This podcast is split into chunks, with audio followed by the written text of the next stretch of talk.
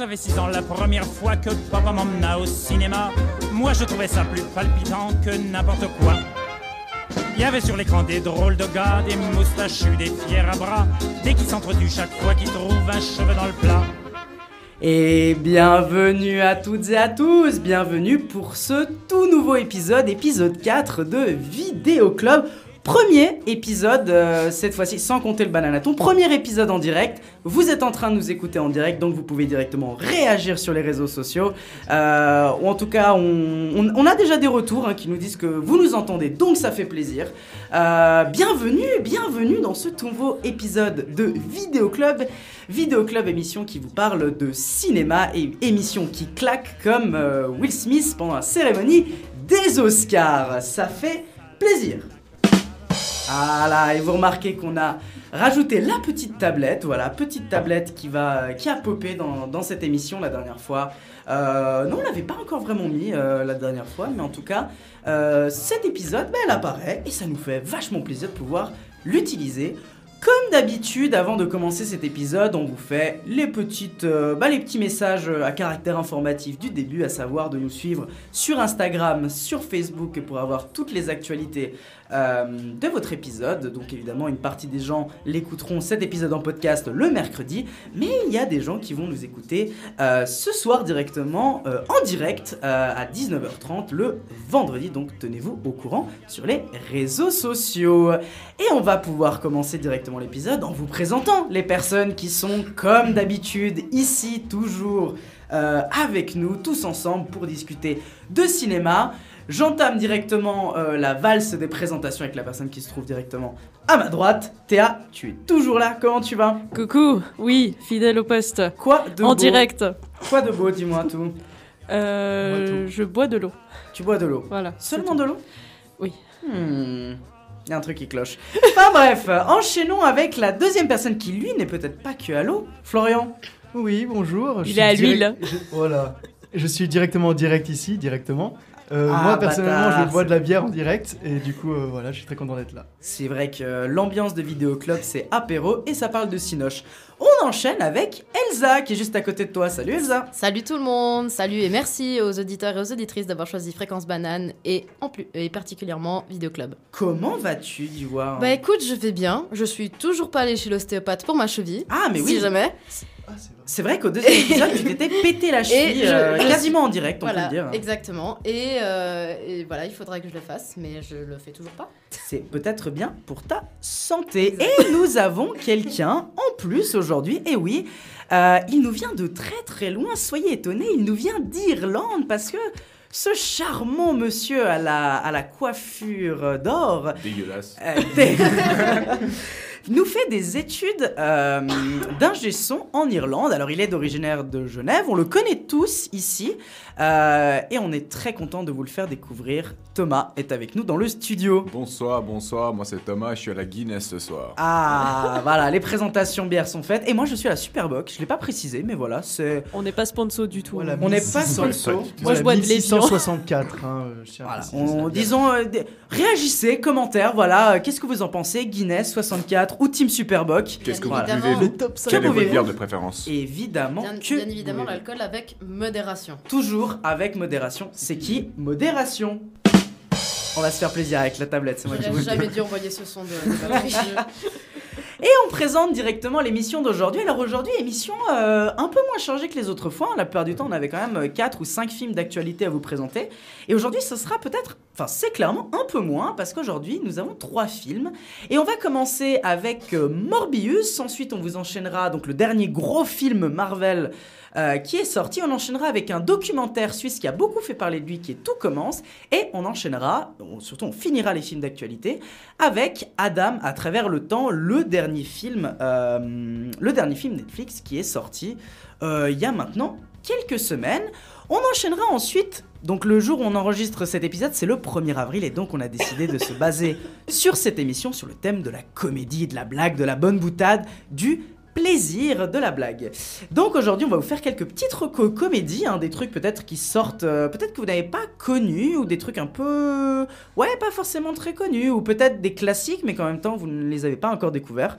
Donc on vous fera des petites présentations et à la fin, on enchaînera sur un débat, un débat fort intéressant autour de la question des comédies françaises. Est-ce que les comédies françaises, c'est de la merde? Question intéressante, mais on y reviendra juste après.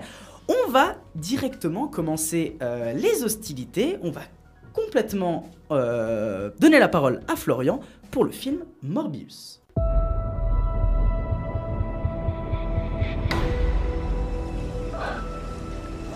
You need a doctor? I am a doctor. I should have died years ago. People all over the world have my disease. I'm here to find a cure.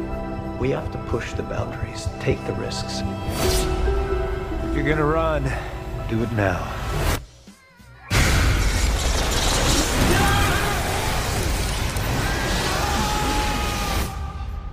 People are strange. Dr. Michael Morbius, you've been missing for two months. When you're a stranger, Then you were found on a container ship that washed up off of Long Island. faces look ugly. When you're alone. Et c'était la bande-annonce de Morbius. Morbius, donc comme je l'ai dit, le dernier euh, film Marvel sorti, euh, sorti actuellement au cinéma, réalisé par Daniel Espinosa, qu'en fait je ne connaissais pas du tout, mais j'ai été un peu voir ce qu'il avait fait avant. Il avait fait un film assez sympathique, un film très inspiré d'Alien qui s'appelait Life, Origine Inconnue. Euh, film de science-fiction un peu bah, très inspiré d'Alien, assez sympathique. euh, ça casse pas trois pattes un canard, mais c'était pas trop mal comme film, donc je peux vous le conseiller. Donc Morbius, c'est le dernier grand film avec Jared Leto, Michael Keaton et Matt Smith. Euh, le synopsis du film est tout simple. Gravement atteint d'une rare maladie sanguine et déterminé à sauver toutes les victimes de cette pathologie, le docteur Michael Morbius tente un pari désespéré. Mais ce qui semble à première vue être un succès se révèle rapidement comme un remède potentiellement plus grave que la maladie. Florian, tu as vu le film, toi grand fan de, de Marvel, on te connaît maintenant dans l'émission, tu as pu voir euh, le film, tu as été le voir au cinéma. Exact. Qu'est-ce que tu en as pensé d'y voir Bah, alors sans trop spoiler, parce que je sais qu'il y a des gens ici qui veulent le voir, du coup, Oui, si Euh, tu spoil, je t'étrange. je, je ne spoilerai pas, c'est promis. Et puis, bah, du coup, ce film, euh, enfin, faut savoir en fait, il y a deux choses, il y a deux distinctions à faire, c'est le Marvel Cinematic Universe et le Spider-Man Sony Universe, on va dire ça comme ça. Et ce film n'est pas dans le Marvel Cinematic Universe, il fait pas partie des Avengers et tout ça, mais plus du Sony avec euh, tout ce qui est euh, Venom. euh, et voilà, enfin Venom en fait, parce que c'est le seul Il y a que Venom pour l'instant. Et ce film, ben, franchement, en soi, je m'y attendais à rien. J'ai pas été déçu parce que je m'y attendais à rien. Mais c'est un film un peu, voilà, c'est- convenu. C'est très très convenu. Il n'y a pas vraiment de sous-texte. Tu peux pas chercher un sens un petit peu caché à ça. C'est un peu dommage parce qu'on sent que Jared Leto, il s'est vraiment investi dans le rôle. Il y a des moments où il, il est pas impressionnant, mais il, il joue très très bien, Jared Leto. La dernière fois que je l'avais vu, c'était dans Suicide Squad et euh, Le je- regretter. Je, l'ai- je l'ai haï à cause Ah de bah ça. ça. Mais bon, c'était pas de sa faute, on va dire. hein. claqué au sol, Ah ouais. claqué au sol, comme diraient les jeunes de nos jours. Mais euh, Parce qu'on n'oublie pas que Flo est vieux. oui, j'ai 26 ans et toutes mes Oh, dents. c'est plus Ah un ouais. jeune adulte. Et non. Il paye ses impôts complètement. Exact. Oula. Et Il oui. fait le ménage chez lui aussi. Est-ce que je Ah peux ouais. commenter le film s'il vous plaît? Non, c'est le cul. C'est bien. Non, du coup, ouais. Si vous vous attendez à rien, allez le voir. C'est un film qui se regarde, mais c'est le film que tu regardes au cinéma quand tu as vu tous les autres films, en gros. Euh, voilà, il y a des trucs qui sont sympas dedans. Typiquement tout ce qui est mise en scène. Il y a des idées au début, notamment de, de- de- de mise en scène, qui sont assez intéressantes, mais qui se perdent sur la fin. Et euh, le film, à des moments, il est assez brouillon. On n'arrive pas très bien à voir à cause des effets spéciaux. En même temps, les effets spéciaux, ils donnent un petit truc, ça donne un cachet, c'est c'est joli et tout ça.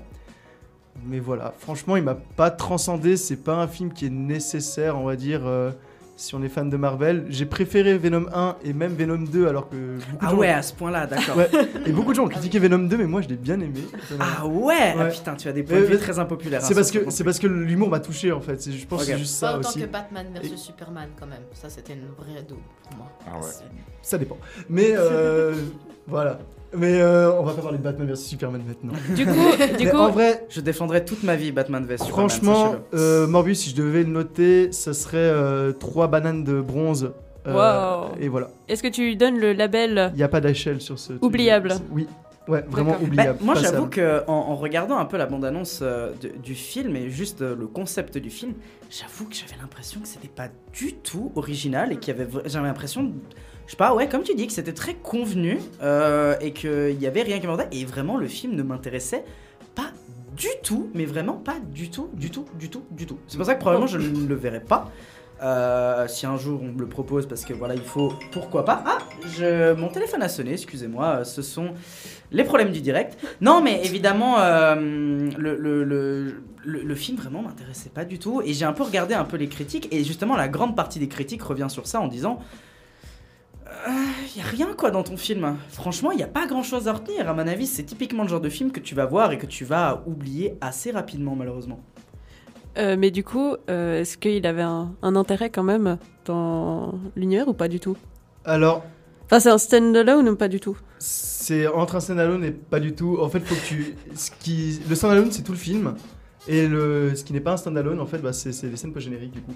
Ah Euh, oui, oui. Mais oui, je vais pas dire ce que c'est, du Non, coup. on ne spoil Bah, pas. Il y en a deux, si jamais. est-ce qu'elles sont intéressantes au moins ces scènes post-génériques? Oui, en soi, elles sont intéressantes, mais tu dis, mais, mais comment? Mais euh, oui, elles sont intéressantes. Et tu te rends compte, après, avec les post-génériques, que.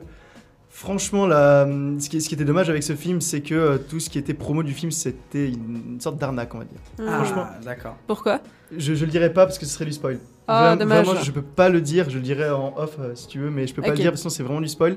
Et je trouvais ça vraiment dommage, ça surfe sur quelque chose qui, qui voilà quoi. Et il y a un autre truc, un problème du film aussi, c'est que c'est un film qui parle d'un bah, vampire, je pense que tout le monde a compris que. Voilà. Euh, mais il n'y a pas de sang.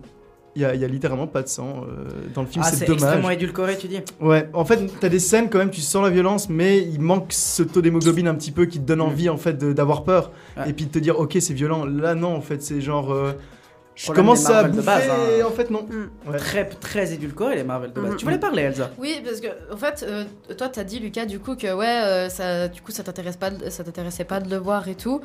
Euh, mais moi, ça m'intéressait quand même de le voir, genre juste déjà pour voir un- un- pour rattraper euh, le retard que j'ai avec les Marvel et du coup déjà bah, voir euh, les Marvel qui sortent, c'est déjà ça. Mais du coup, avec ce qu'a dit Florian, je suis là, euh, ouais, est-ce que ça vaut la peine de gâcher? Est-ce que ça vaut la peine 16 de- balles, 15 90. balles Pas En le vrai, en Nantes. vrai, t'attends qu'il sorte Disney Plus et puis voilà. Ah, Il bah, En vrai, oui. Ah ouais? Non, c'est un Ah film ouais? de bah non, c'est un film de Sony, du coup ils sortent pas sur Disney+. Ah les bâtards. Ok, donc il faut Mais en fait, c'est un film qui va tomber dans l'oubli en euh, fait concrètement. Parce que Euh, s'il sort même pas sur Disney+, il va tomber dans un oubli absolu. Ouais. À mon moi avis, il ils vont finir par le mettre sur Disney Plus parce que. pour- non, mais ça dépend s'ils ont les droits, ouais, mais je, je doute parce qu'il y a pas ré... ouais, je, je dirais rien mais c'est C'est possible pas mais je Netflix pense pas. potentiellement qui pourrait racheter les droits parce que je crois que les, les, les Amazing Spider-Man ils sont pas sur euh, Netflix? Alors en fait, ça dépend parce que Sony de base, euh, bah, c'est très compliqué en fait justement ces, ces histoires de, de droits en fait euh, Ouais. télévisuels, mais vu que Sony n'a pas encore, je dis bien pas encore sa plateforme de VOD, c'est prévu euh, normalement des, des sources que je connais m'ont dit 2023, mais je ne dirai pas qui. Mais euh, Le mec a des infos. Ouais. Mais euh, oui, il y a des sources qui parlent de 2023 pour une, justement euh, une plateforme VOD de, de Sony. Mais il faut savoir que le droit de ce genre de film, en fait, c'est des contrats qui sont faits euh, un peu à la louche. Tu, entre guillemets, les plateformes louent le film pendant un an et tu peux le diffuser dessus. Netflix pourrait le faire, comme Amazon Prime pourrait le faire, comme HBO Max aussi, mais HBO Max n'est pas disponible justement Ouais. en, Suisse. en Suisse. Ça dépend. Je sais pas où est-ce qu'on pourrait le retrouver. Vous pouvez aussi le regarder peut-être dans les plateformes, enfin les, les systèmes de location euh, que vous avez sur vos, vos box là. Mm. Ou sur Mais- YouTube. Ou sur Les YouTube. locations YouTube. Ouais, les locations YouTube, ce qui, qui marche très bien d'ailleurs.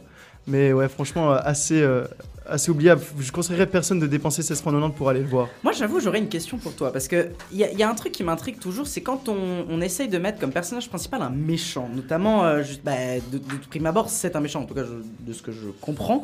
Euh, mais ce qui me dérange toujours, c'est un peu cette idée-là où on va te montrer un méchant, mais en fait, on va les rendre gentils. Alors que tout l'intérêt de certains personnages, c'est justement de les garder méchants. Par exemple, l'un des gros problèmes de l'ancien Suicide Squad, pas celui de James Gunn, Ouais. mais euh, celui d'avant, ça a été de faire passer des personnages qui étaient vraiment des salauds, des monstres de drap, et en fait on te les fait passer en mode Eh, en fait je suis gentil, en réalité j'ai un petit cœur euh, d'amour et de tendresse. Est-ce que là c'est un peu la même chose? Est-ce que ça te fait passer euh, le personnage principal qui est complètement un monstre en fait en soi hein, hmm, Est-ce qu'on te le fait On te le garde encore cette espèce de zone un peu sombre, etc. Ou c'est vraiment devenu un, un espèce de gentil euh, Alors moi, je, moi, je ne connaissais pas réellement euh, Morbius. Honte à moi, je n'étais pas un grand, grand fan du, du personnage de base, alors que c'est quand même un personnage qui est quand même assez important euh, dans, dans- dans Marvel. Mais dans le film, t'as l'impression que c'est vraiment un gentil. Il y a peut-être au début, tu dis il est, il est pas méchant, mais enfin il est méchant, mais en fait non, il est pas méchant. Enfin voilà. Non, le personnage il est dépeint comme un gentil du début à la fin. C'est pas comme avec Venom. où Au moins Venom au début, bah la symbiose entre le symbiote et son hôte, bah elle était pas bien faite, tu vois. Mm. Et c'est par après qu'il est redevenu gentil. Et je pense que ces films d'anti-héros, c'est très compliqué à faire pour eux, de se focaliser justement sur un personnage qui doit être méchant parce que bah tu comprends pas son but au final. S'il est méchant, pourquoi est-ce qu'il aide les, les- les gens? Mm. Et je- ça, je pense, c'est une barrière qui est très très dure à faire. Ce qu'ils ont réussi à faire avec Venom, pour moi, et qui est très compliqué. Mais, euh, mais, euh, mais ouais. Et puis en parlant d'autres anti-héros, il y a d'autres choses aussi. Il y a typiquement Deadpool aussi, euh, que je Mhm. conseille. J'adore Deadpool n'est pas un héros. Surcoté Deadpool. Ouais. Tu trouves qu'il est surcoté Ah, Arrête, moi je, je trouve ça jamais. surcoté. Jamais je défendrai Deadpool. Je, je trouve ça. Oui, on euh, alors euh, Elsa, c'est un de tes films préférés, soit étant passant. Euh, Deadpool- Deadpool. non, Deadpool, c'est un de mes anti-héros. C'est Oui. mon, anti-héros préféré. Genre, euh, parce que il a vraiment, mais surtout des comics, des comics, parce qu'il a vraiment un humour très noir, très trash. Et, euh, et c'est ce qu'on a, c'est- très rare dans les comics. Mm. euh, Ouais, mais moi, c'est ça que j'ai comme problème dans le film. C'est que pour moi, il est pas vraiment tourné En comme fait, un, le, le, le- un si anti-héros que ça, moi, je trouve. Mm. Deadpool, dans les films, il est ultra égoïste. Ouais. À quel moment il fait les choses pour aider les autres? Jamais. Euh, il fait non. Ah il ouais, fait, il fait tout pour. euh, il fait tout lui. pour lui. Exact. Oui, Il, Il va sauver, très égoïste. il va sauver euh, sa meuf parce que c'est sa meuf. Le reste, Bah les ouais. couilles. Il- Les X-Men lui demandent leur genre, il dit non parce que bah Ah, ils sont après, il a le droit d'avoir une personnalité plutôt individualiste. Mais justement, ça en fait pas. Ça en fait, Mais ça en lui fait pas un- de quelqu'un d'égoïste pour autant. Non, mais je voulais dire, j'ai, oui, j'ai exagéré Eh, évidemment. eh, mais pour moi, c'est pas un héros, c'est pas un super héros comme on l'entend. Bah non, mais il y a un... Parce qu'un héros, on va dire, le parcours classique du héros, c'est une transformation. Et ouais, mais justement, ce que tu m'as dit, ça m'a fait penser Ah. à un autre film avec un pas un anti-héros, mais qui met en avant un méchant, le film Joker.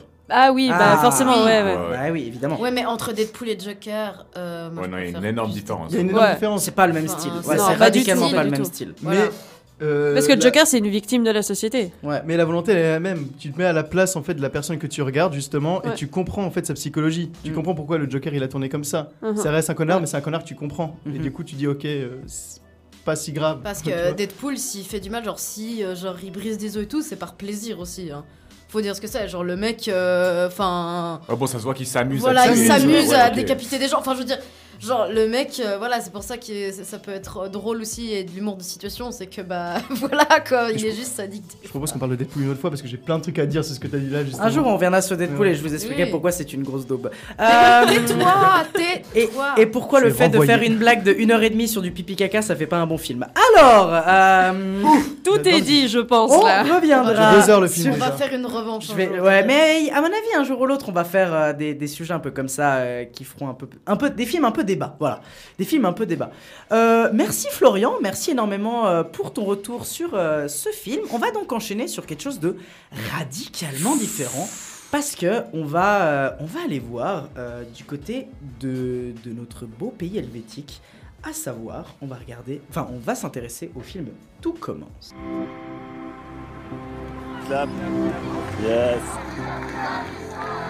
Je fais tout ce que je peux pour essayer d'améliorer les choses. Le fait que la société va s'écrouler, on n'arrive pas à l'imaginer. C'est le problème, ouais. C'est que c'est trop, trop énorme.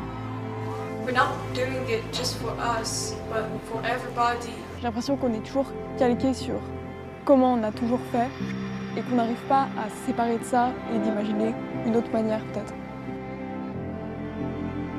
Vous voulez pas que je fais un petit interview pendant qu'on mange Allez J'ai entendu quelqu'un une fois parler de guerre. J'ai pas envie de participer à une guerre, mais j'ai peur de pas avoir le choix. Les problèmes de climat ou d'écologie, ben, en soi, c'est pas juste ça qui est le problème, c'est vraiment le système dans son ensemble. Tous ces jeunes qui nous disent Moi, j'aurais pas d'enfants dans ce monde, c'est d'une violence euh, extrême. J'aimerais quand même que toutes les personnes dans cette salle réalisent que ça veut dire une génération qui dit Ok, on peut se sacrifier. Tout le monde s'en fout. Tout le monde s'en fout de cette jeunesse. En tout cas, l'État s'en fout. On parle de vie, on parle de collectivité, on parle de lutte, on parle de révolution. Tout commence et donc euh, le dernier documentaire euh, suisse qui est sorti, qui a quand même fait pas mal parler de lui concernant la, grève du climat. Donc en fait, euh, Frédéric Chauffat, donc le Chauffat, pardon, Le réalisateur a euh, en gros tout simplement suivi euh, le mouvement de la grève climat depuis son début, il y a trois ans, euh, jusqu'à de nos jours, donc ce mouvement social de la grève climat. Mais au milieu de son documentaire, il s'est passé quelque chose peut-être que vous avez entendu parler, qui s'appelle le Covid. Non. Voilà, Covid qui a quand même pas mal bouleversé les, les- les habitudes des mouvements sociaux et a quand même pas mal bouleversé l'habitude en fait de tout le monde et en fait même notre vision des choses sur pas mal d'éléments. Et c'est sur cette thématique-là que euh, Frédéric Chevaz va euh, décider de suivre en fait euh, ses deux enfants, à savoir Solal et sa sœur que je ne connais pas. Je tiens juste à dire avant de, commencer le film que en tout cas, on est plusieurs à l'avoir vu, donc il y a Théa, Elsa et moi qui l'avons vu. Et je tiens quand même juste à préciser, avant de commencer, pour être honnête au niveau intellectuel, que euh, je dois avouer que j'ai quand même des biais avec ce film. Pourquoi? Parce que il y a beaucoup de personnes qui vont apparaître dans ce film, et beaucoup de ces gens-là sont des gens que je connais personnellement. Par exemple, Solal, je le connais. Euh, on a milité ensemble à plusieurs moments dans la grève climat, on s'est vu. Euh, donc en fait, c'est quelqu'un que je connais pas extrêmement bien, mais en tout cas, je le connais déjà, je le connais quand même pas mal. Plusieurs personnes, plusieurs militants qui sont dans ce film, ou plusieurs éléments qui sont traités dans ce film et qui concernent des militants, bah, d'un certain côté, je les ai vus et j'ai été un peu touché par ça. Donc, euh, je tiens quand même à préciser ce biais-là euh, qui me semble assez important. Mais du coup, je vais commencer un peu la, valse des, avis sur ce film. Euh, Qu'est-ce que j'en ai pensé? Bah en fait, je l'ai trouvé plutôt très sympathique. Alors c'est pas un documentaire qui va vous révolutionner votre esprit, c'est pas un truc qui est vraiment euh, qui sort du commun, qui va qui va être révolutionnaire. Pas du tout. Euh, par contre, c'est un film qui est très sympathique dans le sens que il traite assez bien de son sujet. Il y a vraiment un vrai intérêt de comment suivre la grève du climat, de, de- cette posture de vouloir suivre justement tes gamins et de les accompagner à un certain moment. Euh, donc il y a vraiment des bonnes raisons qui sont derrière. En plus, ce que, ce que je trouve intéressant, c'est que quand j'ai j'ai vu le documentaire, donc la bande-annonce, je me suis dit, mais attends, c'est probablement quelqu'un euh, qui tout bêtement s'est dit, bah vas-y, il y a un sujet à faire, donc on va le suivre, et on va le suivre de manière un peu externe, on va dire, juste de l'œil observateur. Et ce qui est dommage, c'est qu'en réalité, dans la grève du climat, ce qu'il faut absolument faire, c'est plutôt s'intégrer à l'intérieur pour voir vraiment les fonctionnements sociologiques de comment, euh, de comment en fait ces jeunes militent, comment ces très jeunes, parce qu'il y a aussi énormément de mineurs, faut pas l'oublier, euh, militent au sein de ces au sein de ce mouvement social, de comment euh, tu vas avoir des réflexions politiques très importantes euh, dans, ces mouvements sociaux-là. Et en fait, c'est exactement ce que le film va réussir à faire, je trouve. Je trouve que le film est quand même... Il y a une espèce d'intimité qui se crée dans ce film, c'est-à-dire on voit quand même, on suit la vie de plusieurs jeunes, notamment Solal, notamment sa sœur, euh, d'une autre militante. Euh, on suit vraiment un peu des petits parcours de vie, des petits moments de vie, et on les suit pas que dans, leur, dans leurs actions. Maintenant, il faut pas, disons, il, faut pas considérer que ce film, disons, ce film a quelques défauts évidemment. Moi, je trouve par exemple qu'il y a vraiment des moments un peu trop bobos, notamment le fait que le réalisateur se pose à parler avec une voix off en faisant de la prose. Ah, moi, je trouve ça un peu too much. En plus, quand on, quand on traite d'un documentaire, je trouve ça quand même dommage que le réalisateur ait besoin de te l'expliquer au lieu de te le montrer. Je pense que c'est peut-être plus intéressant des fois de, de le montrer ou d'essayer. Pour moi, si, tu commences à expliquer quelque chose en plus, je pense que tu as mal fait comprendre quelque chose ou tu essaies de transmettre autre chose. Après, c'est un parti pris et ça, euh, ce n'est pas forcément un problème. Maintenant, un autre défaut qu'on pourrait retrouver là-dedans, c'est que la bande-annonce te construit un peu le film comme un mélange entre je vais suivre la grève climat et je vais la suivre aussi pendant le Covid. Et je trouve que la période Covid n'est pas énormément abordée en vrai. Elle est quand même très. hmm, disons, ça arrive à un moment donné, ça arrive vers la fin. Euh, et c'est pas énormément vraiment abordé. Disons, il y a quelques discussions qui sont autour, mais c'est très minime. C'est vraiment très très très minime. Euh, donc il y, a- quand même quelques petits éléments qui, pour moi sont un peu dommages et qui font que ce c'est pas un documentaire exceptionnel. Mais il y a quelque chose qui moi m'a beaucoup marqué dans ce film et que, et que je pense c'est vraiment intéressant et c'est pour ça que je, je- je recommande en réalité d'aller voir ce film. C'est qu'en fait le film pose beaucoup plus de questions qu'est-ce qu'il en a l'air. Parce que justement, encore une fois, moi j'avais tellement peur de me dire qu'on va juste voir un documentaire sur la grève climat très descriptif et on va pas vraiment entrer dans la mentalité, dans la réflexion politique qui s'en dégage. En réalité, il y a vraiment énormément de réflexions.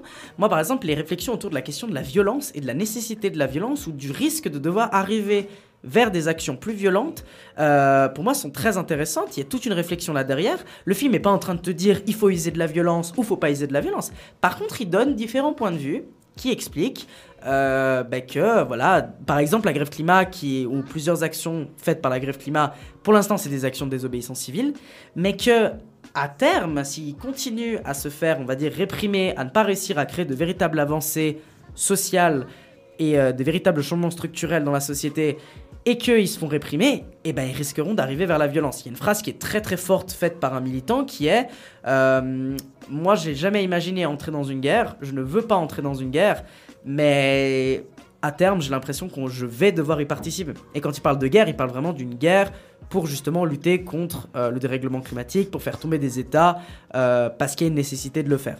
Donc voilà, je, et il n'y a pas que la question de la violence, hein, soit en passant, il y a aussi la question de la solidarité entre ces jeunes, il y a la question de comment tu t'organises.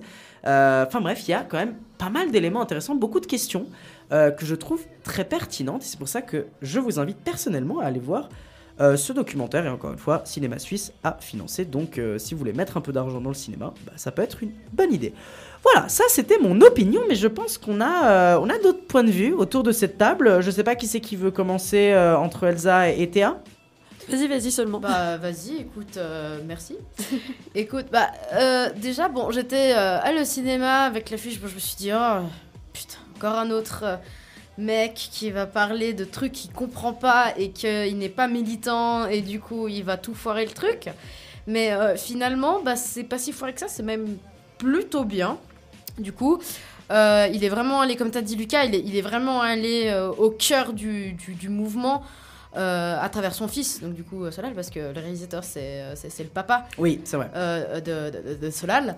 Euh, et vraiment, il, il, il a infiltré, entre guillemets, le, mouvement Climate Strike euh, et puis euh, Fridays for Future. Et euh, du coup, bah, on voit vraiment l'avancée dans les trois ans du coup de- de- des, différents militantes, militants. et puis comment ils s'étaient organisés au fur et à mesure, etc. etc. Donc des, trucs factuels qui en soi, ouais, ça résume assez bien tout ce qui s'est passé et tout. Mais euh, je trouve que c'est encore le point de vue du parent et pas assez des militants, à mon avis. Je, pense qu'il aurait dû vraiment plus interroger les, interroger les jeunes, voire les très jeunes, euh, et moins donner son avis. Même si c'est une, une lutte qui peut mener, euh, quand même, Kemet c'est- quand même un mouvement de, de, de, de- jeunesse, un mouvement euh, où c'était de base des ados qui, qui bah, Greta Thunberg tout simplement qui a dit euh, moi tous les euh, vendredis bah, je fais grève et euh, bah, bah elle a pas 40 ans quoi donc j'aurais bien voulu que euh, ce, ce- ce- c'est plus les jeunes qui soient écoutés, entendus, que les revendications soient beaucoup plus entendues. Parce que, faut se l'admettre, c'est vraiment, des fois, j'ai trouvé ça vraiment très bobo. J'ai trouvé ça vraiment très bobo à, certains moments. parce que Climate Strike, il faut savoir, il y a aussi, genre, des anards qui sont dedans. Il y a aussi, voilà, il y a vraiment euh, une gauche radicale qui est présente quand même, la, plupart du temps. Et, euh, euh, c'est vraiment voilà, on prône vraiment un mouvement radical de changement, et c'est pas ce que j'ai vraiment entendu dans ce, dans ce documentaire.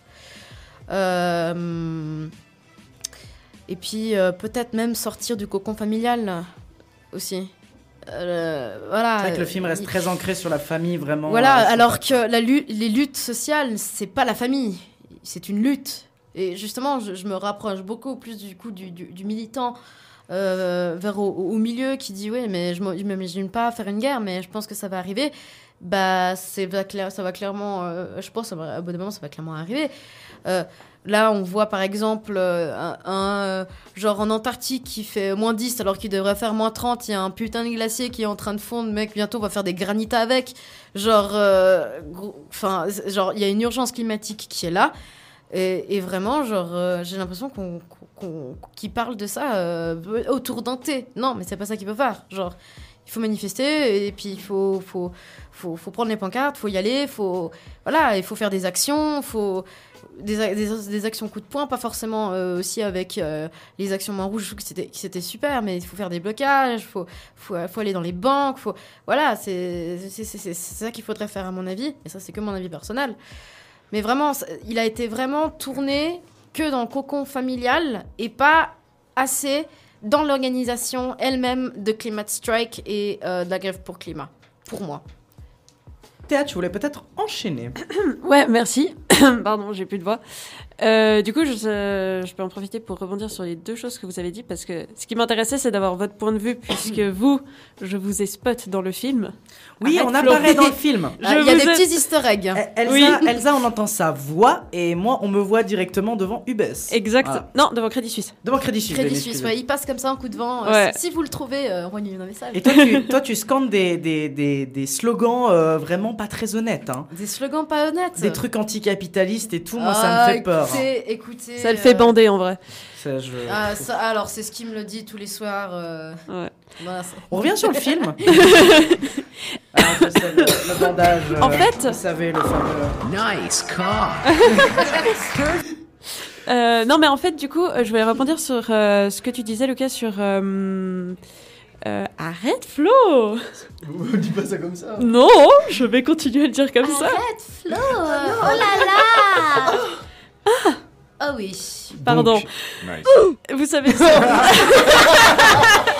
Je me dis, aujourd'hui, j'ai une tablette, je m'amuse avec cette tablette. C'est vendredi, les cocos. On se calme. Nice cock, nice cock. Je crois que Thomas fait beaucoup mieux le bruit que la tablette. Mais enfin bref, le film. Le Théa, Qu'est-ce que t'en penses? Qu'est-ce que j'en pense? Eh ben, je pense que euh, pour attaquer ce film, il faut parler de la question de la légitimité. Et en fait, c'est ce que tu disais, genre, euh, t'avais l'impression qu'il explicitait trop son point de vue, mais en fait, je pense pas tant que ça. En fait, son point de vue, il est assez particulier parce que on va, on va décontextualiser. C'est un parent soucieux de l'avenir de ses enfants qui euh, montre aux gens ce que c'est réellement que de, de, de s'inscrire dans ces, euh, dans ces luttes, euh, dans ces combats sociaux, etc., etc., quand on est des enfants. Et le pire, c'est qu'il montre des, vraiment des tout, tout jeunes qui sont... euh, qui, je sais plus où Ah, c'était. Ils sont très jeunes. Euh, il y avait, je crois qu'il y avait une, une usine ou quelque chose comme ça. Enfin bref, et il y en a Oui, vraiment. tu dis les deux gamins, il y en a un qui a lunettes et Voilà. l'autre. Ah, oui, ils Eh sont ben, adorables. Ce que je trouve assez intéressant, c'est qu'on voit qu'il y a euh, un, un très large panel d'âges qui sont représentés. Mm. Alors après, le fait qu'effectivement, ils se, euh, qu'ils se, se focalisent plus sur ces deux enfants, bon, il fallait bien partir de quelque part. Et puis, euh, et en l'occurrence, euh, Solal, c'est aussi, j'ai l'impression, c'est aussi une figure un peu euh, iconique, on va dire, du mouvement. J'en sais rien, moi, je, je connais pas du tout, à part les gens que j'ai réussi à spot dans le film. voilà, je, je suis pas du tout là-dedans. Et du coup, d'un point de vue extérieur, je comprends sa démarche de finalement, c'est sensibiliser les adultes à la légitimité de contestation et de protestation des enfants et des jeunes, des jeunes enfants peut-être pas, mais en tout cas des adolescents euh, et puis euh, etc. Enfin jusqu'à notre âge et puis plus vieux aussi parce qu'on voit aussi, ils montrent euh, le soutien de personnes plus âgées ou d'adultes aussi qui sont tout aussi concernés et qui sont euh, assez préoccupés, on va dire. Tu parlais de la question de la violence. Et ben, ils parlent justement de la légitimité de cette violence, de la violence policière Ouais. à l'encontre d'enfants, de jeunes adultes qui ont finalement, qui font vraiment rien de mal parce que c'est pacifique. Et après, ils retournent la question de la violence avec les militants eux-mêmes qui demandent finalement, est-ce que nous aussi on a le droit d'user de cette violence-là, Ouais. puisque la violence légitime ne l'est pas à nos yeux puisqu'elle ne fait rien du tout. Et c'est ça qui est intéressant, et c'est de pousser à cet extrême-là jusqu'où sont prêts à aller cette génération. Et je pense que euh, l'un des moments les plus forts, c'était quand, euh, euh, je sais On est plus. prêt à se sacrifier. Euh, oui, exactement. Ouais, je sais plus bien comment elle s'appelle. Je crois que c'était Oriane ou Diane quelque chose, je me souviens plus. Et elle dit ça euh, et elle commence à, elle a les larmes aux yeux Mm. et elle dit quand même les gens disent qu'ils vont, tant pis, on va se sacrifier parce qu'il y a que ça à faire. Bon. Après, moi, de mon point de vue un peu plus individualiste et beaucoup moins engagé, même si, voilà, même si ça m'intéresse et euh, je pense que c'est important de s'engager, etc. Enfin, faites ce que vous voulez. Euh, je me posais quand même la question de à quel point les gens pensent ce qu'ils disent réellement. Ouais. À quel point tu dis vraiment quand tu dis euh, ouais je vais me sacrifier, euh, qu'est-ce que t'entends par là? C'est comme la personne qui dit oui je vais partir en guerre s'il faut faire une guerre. Mais de nouveau, nous ici en Suisse, c'est facile de dire ça. C'est facile de dire ça dans ces mouvements aussi. Alors je remets pas du tout en question tout ça. Hein. Euh, euh, continuez parce que sans vous, de toute façon, il n'y a pas, enfin voilà, il y a, y a plus d'espoir, il y a plus d'avenir, etc. Mais ces mouvements, j'arrive pas à voir à quel point ils sont rassembleurs ou.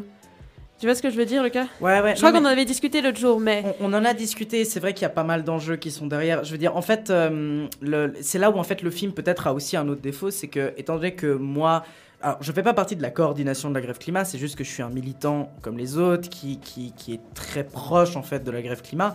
euh, et qui. Parce qu'en fait, la grève climat, c'est un truc très rassemble. Disons, c'est très large. En fait, au sein de la grève climat, tu peux retrouver des gens qui sont plutôt euh, très hippies, entre guillemets, très pacifistes, etc.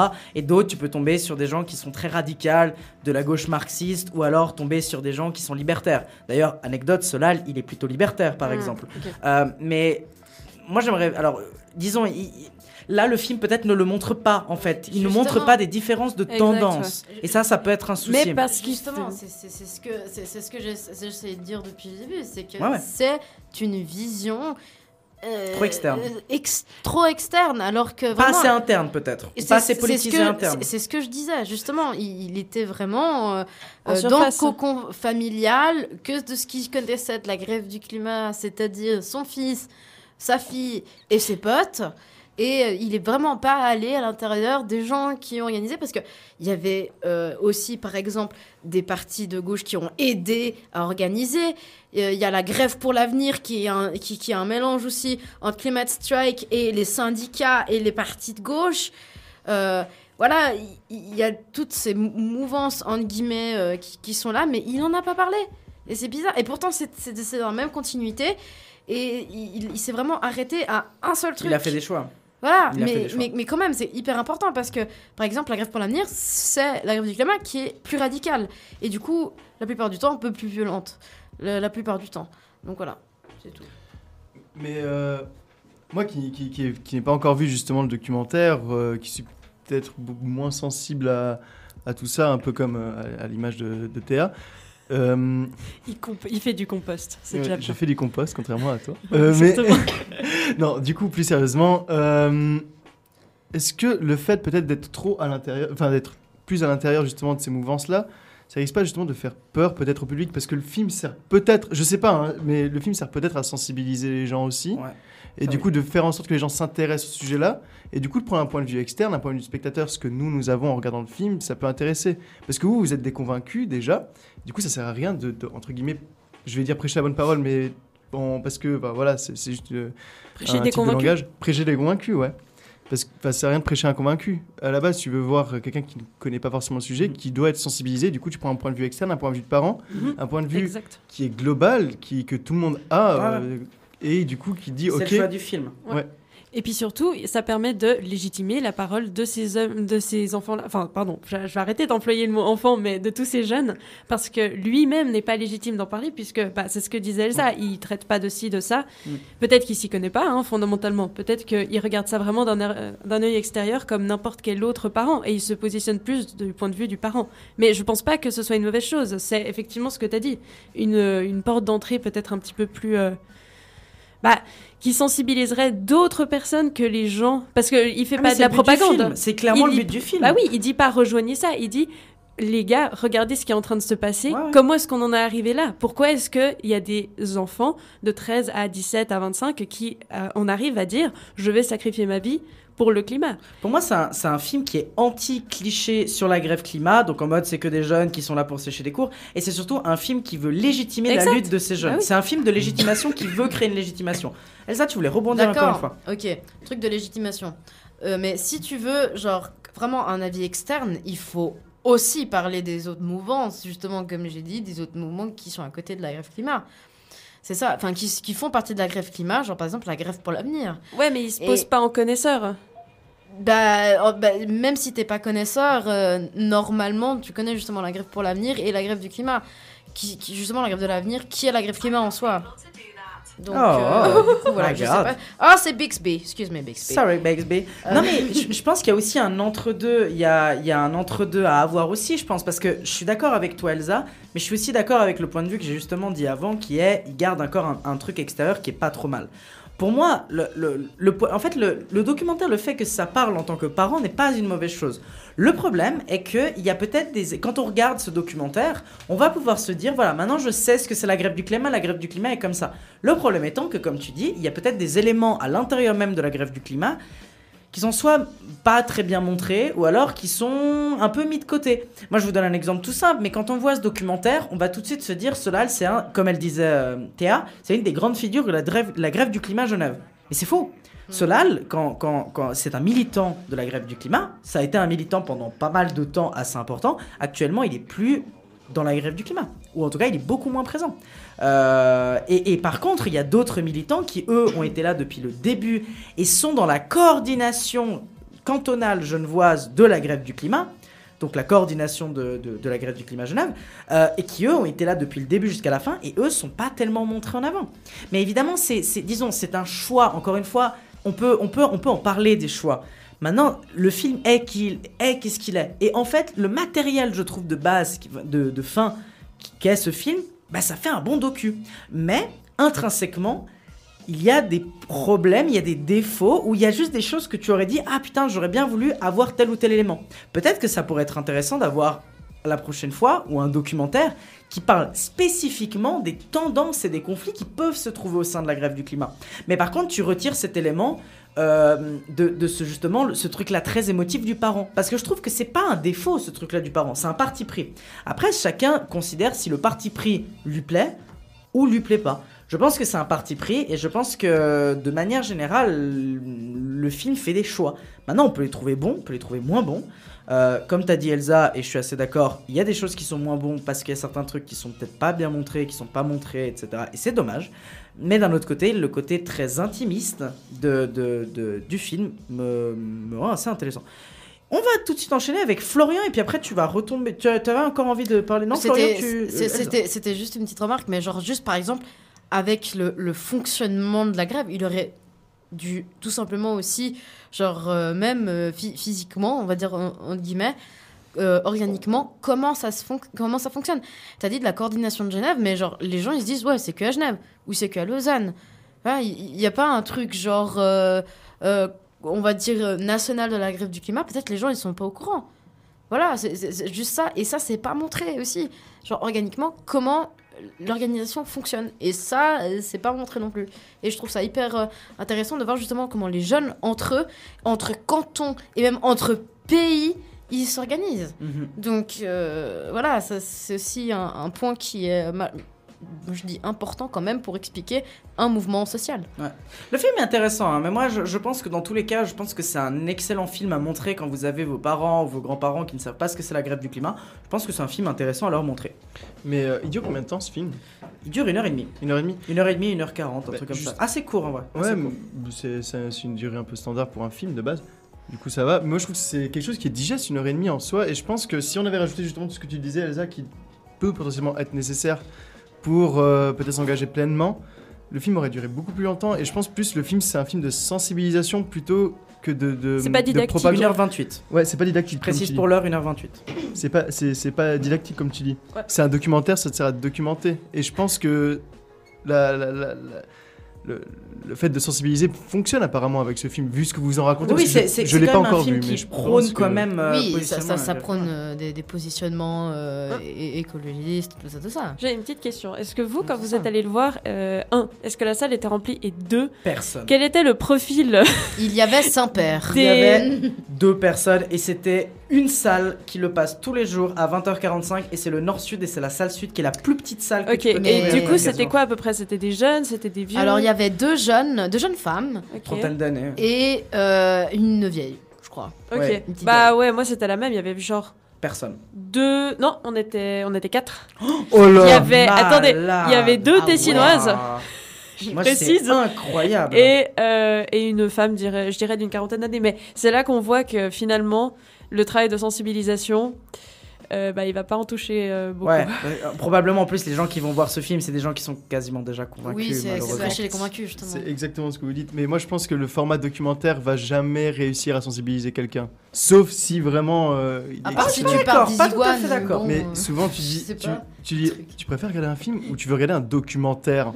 Ah, mais ça dépend de l'heure. Ça dépend Ouais. de l'heure Ça aussi. dépend de- Mais genre- du contexte, tu vois. Ouais, c'est vrai. Moi, je regarde des cinéma, documentaires animaliers à 3h Ouais, du matin non, sur Arte. Au cinéma, c'est. Non mais franchement, euh, entre euh, un documentaire qui parle des iguanes en Amérique latine et euh, ça. Non, mais arrêtez, vous ça, caricaturez. Non, non, non, je suis J'adore les iguanes d'Amérique Et- latine. Ushuaïa TV. Désolé. Non, là vous caricaturez parce qu'il y a vraiment des documentaires qui sont incroyables, notamment euh, Zorodowski Dune qui retrace l'histoire du du du, du, Jodorowsky. du- Jodorowsky, je n'arrive pas à le prononcer, qui retrace la création d'un l'un des plus grands films de science-fiction jamais réalisé mais qui ne s'est jamais fait et surtout le documentaire de Banksy.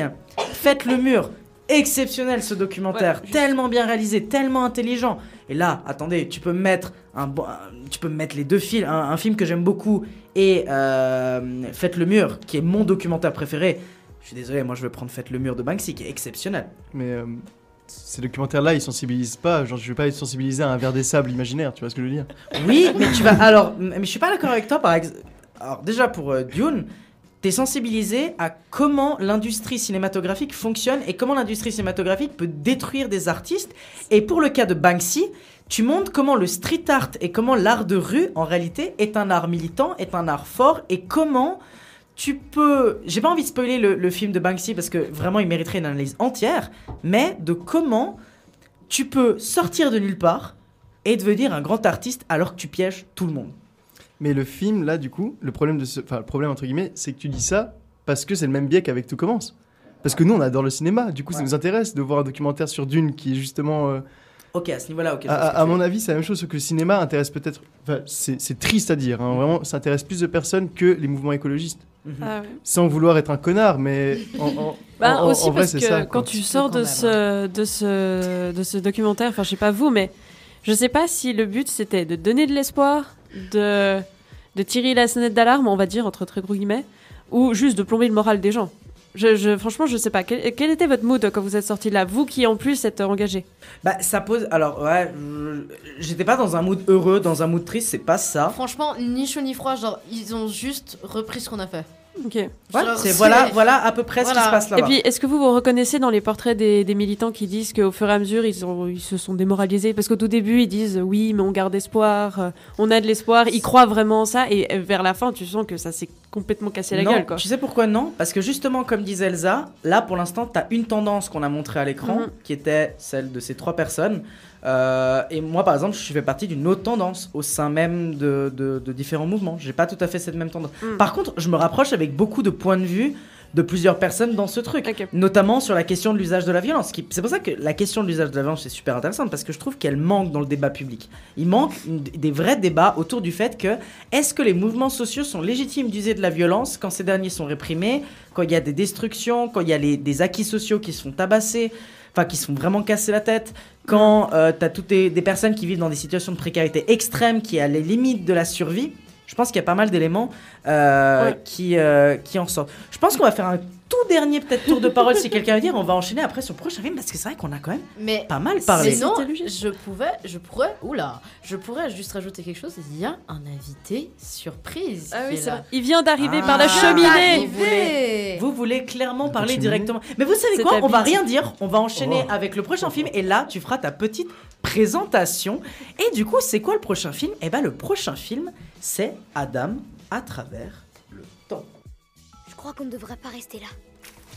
Qui est là? Pas de panique. Ouais, ou sinon, t'as qu'à tomber en criant. T'as su entrer dans le garage de mon père. T'as su comment fermer la porte du frigo. On a la même cicatrice. Juste là. Et t'as la montre de mon père au poignet. Cette montre-là. Tu es moi Non, mais putain. C'est top secret, mais oui. J'ai été toi. Bon, bah non, bah. je- Quel départ Alors qu'ils nous engueulent Coup dur pour Guillaume. Ah là là, quelle erreur, quelle erreur. Je pensais que la bande-annonce était terminée. Ah, ce les aléas du direct, Pas, euh, ce n'était pas du tout ça. Quelle erreur, quelle erreur, quelle erreur, quelle erreur. Non, mais alors, euh, donc, on allait parler de Adam à travers le temps, réalisé par Sean Levy, et avec, donc, c'est le dernier film de Ryan Reynolds, et avec Mark Buffalo, donc Ryan Reynolds, euh, Deadpool, tout est lié. T'as dit Marc Buffalo C'est Ruffalo Non Buffalo. Ouh, attendez. Eh ben, vous, vous Il aime beaucoup l'eau, lui aussi. Vous savez Rejoins quoi le club. Euh, je vais laisser. Buffalo Grill, le restaurant Tout près. Sur- Allez, sur les le, à côté de l'autoroute à. Ah, mais vas-y, là, c'est bien. Je vais, c'est vrai que c'était pas bien. Je- vous savez quoi? On va, On va- tu sais quoi? Je, je donne la parole à Elsa et tu présentes la personne qui vient d'arriver dans le studio et moi je contrôle pour le nom de la personne. D'accord. Alors, la personne qui vient d'arriver, maintenant, bah, c'est un habitué maintenant de, de l'émission Vidéo Club. On dit bonsoir à... Alors ça, c'était Thomas qui On dit bonsoir à la binge. On dit bonsoir à la binge. Bonsoir, binge. Bonsoir. Thomas. Et euh, celui qui vient d'arriver, c'est William. Bonsoir, William. Bonsoir, bonsoir, comment ça va Bien, bien, et toi Comment arrive. ça va, New York C'est c'est l'homme mystère, il arrive. Comment ça va, euh, euh, Alors, comment ça se fait que tu es en retard comme ça là Allez, raconte-nous un peu là. Euh, ouais. Ça nous intéresse pas. Moi, je propose, Ça- je propose, je propose de faire un mea culpa. En effet, c'est bien Marc Ruffalo. Veuillez m'excuser, mes notes euh, sont fausses. Euh, je fais un très mauvais travail. Je suis quelqu'un de mauvais. Euh, Aïe. Coup dur pour Guillaume. Je l'avais fait avant, je l'avais fait avant. Quand ça se répète, c'est moins drôle. Euh, Non, alors du coup, oui, le dernier film de Ryan Reynolds avec Marc Ruffalo. Euh, le film raconte l'histoire d'un pilote, Adam, qui entreprend un voyage dans le temps aux côtés de soi, enfin, le soi de son passé, pas facile, quand il avait 12 ans, et son père qui a disparu. Le but de cela, sauver l'avenir. Oh là là là là, un synopsis comme ça, mais est-ce que c'est pas, est-ce que, oh, est-ce que c'est pas flippant tout ça? Euh, Nous sommes deux à l'avoir vu. Il y a Florian et moi-même. Oui. Et je propose que tu commences, Florian. Qu'est-ce que t'en as pensé Non, de Euh, moi, j'aime beaucoup Ryan Reynolds de base. Et voilà. Non, en vrai. Yes, I- merci, salut à tous. non, en vrai, le film. Merci tout le monde. Le film, ça va. C'est pas bien, c'est pas nul, c'est bof. J'ai pas été transcendé. Il y a des petites références à Retour vers le futur que j'ai beaucoup apprécié. Mais sinon, euh, enfin, il y a rien de transcendant, quoi. Les acteurs, ils sont pas incroyables, à part Ryan Reynolds que j'aime. Mais euh, ça va. Le scénario, il est très convenu. On peut deviner la fin assez facilement. Mais, euh, mais voilà, quoi. Enfin, franchement, bof, hein, bof sur Ah, 20, franchement, euh. toi, t'es, t'es, T'es t'es- ultra blasé. J'avoue que tous les films d'actualité que t'as vus, c'est vraiment en mode wouf, Mais euh, moi, oubliable. À part ça, j'ai une petite recommandation pour toi. Va Oui. voir des films moins merdiques. Mais ouais, mais je pense que je devrais faire ça. Mais non, en fait, le truc, c'est que le voyage dans le temps, les films. Arrête moi, d'être j'aime- fan de Marvel. Non. Oh Je rigole, c'est une blague, c'est une blague. Je vais me faire tuer par les, les fans de Marvel chez moi. J'ai dans mon sursaturé le micro Ouais, parce que ouais, tu m'as- ouais. je, je sais, je sais. Je Évidemment, je, je, Ah. je, je- je taquine parce que moi aussi j'aime bien. Quoi. Mais du coup, ouais, enfin, euh, si je peux. En fait, les films sur le voyage dans le temps, il y a, il y a deux écoles. Soit tu le fais très bien quand tu retournes le futur, soit tu le fais très, Très très, mal. très mal. Ouais. Et euh, voilà, il l'a pas fait très, très, très mal. Il essaie de s'expliquer. La suspension, euh, la suspension consentie d'incrédulité est maintenue parce qu'il y a une explication en fait dans le film de pourquoi est-ce que c'est possible. Je ne spoil rien. Mhm. Ça marche, mais c'est convenu quoi. C'est un film euh, que tu regardes, euh, le film de- de- du samedi soir d'M6 quoi. Eh bien, sur M6. Avec ta famille, quoi. je- j'avouerais, je, je t'avoue, euh, mon, mon cher Florian, que je suis assez d'accord avec toi, mais je vais être un peu plus virulent. Parce que, en effet, euh, le film est pas du tout marquant. Et moi, je dirais même qu'on s'emmerde un max. Ouais, un peu. Vraiment, c'est un film qu'on s'emmerde un max. Un petit peu. Et c'est un film, je l'ai vu mardi, je l'ai oublié mercredi. Euh, le film est oubliable au possible et vraiment moi je me lance un challenge de dans une semaine on revient ici, dans deux semaines on revient ici, on essaye de faire le synopsis du film, on essaie de se rappeler du film. Moi je te jure je l'ai oublié mais Je note. Ah ouais, quasiment dur. tout. Vraiment c'est c'est un film qui est Je oubliable jure, je au possible. Euh, Il y, y a plein de trucs. Déjà je je trouve aussi que le film est Enfin, comment dire J'ai l'impression qu'il n'y a pas de budget, alors qu'en fait, il y en a. Mais, j'ai quand même... mais comme tu disais, j'ai l'impression que c'est une espèce de téléfilm où, Ouais, en fait, c'est la définition peut-être même d'un film Netflix à petit budget. C'est ça. Et vraiment, ça se sent quoi, parce que le film, comme je l'ai dit, il est ennuyeux. Le scénario, j'ai l'impression. Franchement, tu me laisses 5 secondes, j'écris la même chose. Sur un post-it. hein, Ah ouais, sur un euh, post-it d'une facilité, l'histoire, tu t'en fous.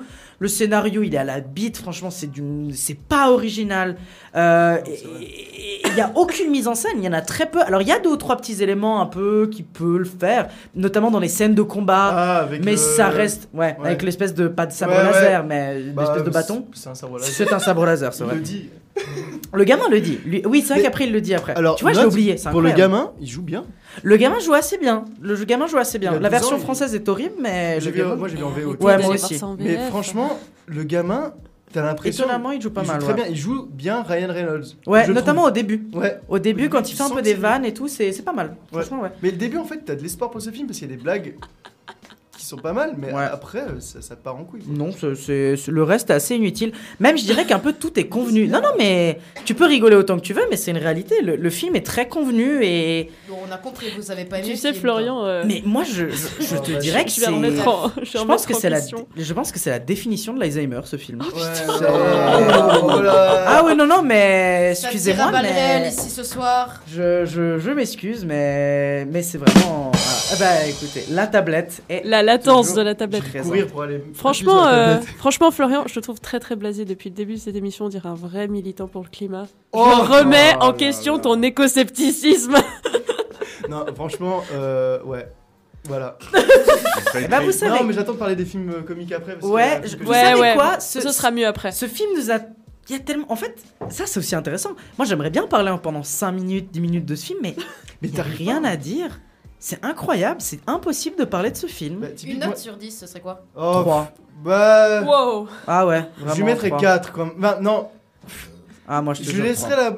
Bah, il, est... il se regarde quoi. en Bah vrai. ça peut se mater, Du mais. coup, c'est la moyenne, c'est 5. 5 sur 10. Ah non, ah non, moi je me fais Bah, un chier. film qui se donc- regarde pas, tu Moi tu me demandes de remater le film, je dis non. Ah, moi non, moi aussi. Mais c'est comme Morbius en soi. Ah Morbius, Ah tu ouais, le regardes pas Ah non, je pourrais pas le regarder. Ah ouais, non, vraiment t'as pas eu de la chance cette semaine toi. Non, vraiment pas de bol. Mais Morbius, enfin, moi j'aime bien Marvel du coup, voilà, mais on va pas parler de Morbius maintenant. Mais le truc c'est quoi, comme quand j'ai commencé euh, la critique du film, j'ai dit j'aime Ryan Reynolds parce que bah, pour moi c'est- c'était. euh, le seul truc intéressant c'était lui quoi. Enfin, c'est triste. Moi aussi, j'aime beaucoup Ryan Reynolds. Fan service. Pas pour les mais ouais, mais enfin moi j'avais regardé parce que je me suis dit, ah Ryan Reynolds il fait des films drôles, j'aime bien, j'ai bien aimé Free Guy même si c'est Mm. voilà Ah oui, quoi. c'est vrai, ouais. Et euh, même si enfin, il est con ce film, tu vois, mais moi j'aime bien les films cons. Mais con quand c'est drôle, là c'est c'est con. Il s'est beaucoup impliqué, je crois, en plus, Ryan Reynolds, dans la production du film et tout, il me semble. Je crois qu'il a- il y avait un vrai truc derrière où il a. où, à mon avis, il était, il était pas mal derrière le projet, si je dis pas de bêtises. Je me suis vraiment pas beaucoup renseigné, mais il me semble qu'il était pas mal derrière. non plus, mais le je- projet. Mais la plupart du temps dans ses projets, il est très très impliqué. Je crois qu'il fait même une Oui. pause maintenant de, euh, dans le cinéma. Ah ouais? Je crois qu'il veut faire une petite pause euh, de, de- sa carrière d'acteur, mais pas très longue, parce qu'il y a des poules 3 qui doivent arriver quand même. Mais, euh, mais ouais, ben, lui il s'implique beaucoup dans ses. dans Deadpool ses 3 films. réalisé par, euh, par un des réalisateurs que j'ai cité avant, si je dis pas de bêtises. Ah je crois que c'est le réalisateur de Morbius qui va faire Deadpool Euh, 3. non, non, attendez, non, je vais plaît. contrôler. Je vais euh, meubler, je contrôle vite Mais fait. On parle il il beaucoup de encore- Deadpool, quand Il a même. pas été encore extrêmement officialisé Deadpool 3. hein. Non, mais par contre, déjà, le, le réalisateur, euh, le réal a déjà été annoncé, si, si je peux me permettre. Permets-toi. je me permets. Non, c'est c'est le même réalisateur de Free Guys. Donc, euh, Ah. c'est Sean Levy. Donc, Sean Ouais. Levy, Sean qui Levy, est le réalisateur de. Qui est le réalisateur. De, on, l'a, on a dit juste avant qui était Sean Oh. Levy. C'était Mais le oui. réalisateur de. Bah, Adam à travers le temps. Euh... Mais- Oula Donc, euh, je. Eh ben, T'es sûr de j'ai- ça Trou Ah noir bah, Là, c'est bon, c'est contrôlé. Donc, sachez que Attendez. Adam à travers le temps, le réalisateur va réaliser Deadpool 3. Bon, on n'est pas foutu. Là, Ouais, il a fait Free Guy qui était rigolo quand même. On Moi est tellement fatigué. J'ai le droit de dire maintenant que Deadpool c'est de la merde ou pas Non. Non Ah là Une là, fois que j'aime Florian bien et moi, on est d'accord. Bah oui, franchement, euh, oui, voilà. j'avoue, ouais. J'aime voilà. bien te taquiner, j'aime bien te taquiner. Bah écoutez, on n'a pas beaucoup d'autres choses à dire à part que bah, Dame à travers merde. le temps, c'est un pas ouf quoi. On dit pas c'est de la merde, on dit j'aime pas. Pas. Mais c'est quand même un peu de la merde. Euh, et bah vous savez quoi Euh, Après ce petit moment assez court, donc c'est vrai que d'habitude on prend un peu plus de temps pour les films d'actu, on en avait un peu moins euh, cette semaine. Mais vous inquiétez pas, on va se rattraper avec beaucoup d'autres films pour le, prochain épisode. Il y a beaucoup de films qui vont sortir d'actu, euh, ils sont assez intéressants et on pourra vous en parler. Mais on va enchaîner maintenant sur nos petites recos ciné. Mais avant ça, on va quand même faire une petite pause musicale. Et c'est là où on va commencer à s'écouter. Vous savez quoi? Un petit week-end. Allez, euh, on est le week-end. Ah, Take ah, my breath. ah oui. Ah, C'est trop marrant. Nice. Allez, on s'écoute ça et on revient dans quelques minutes.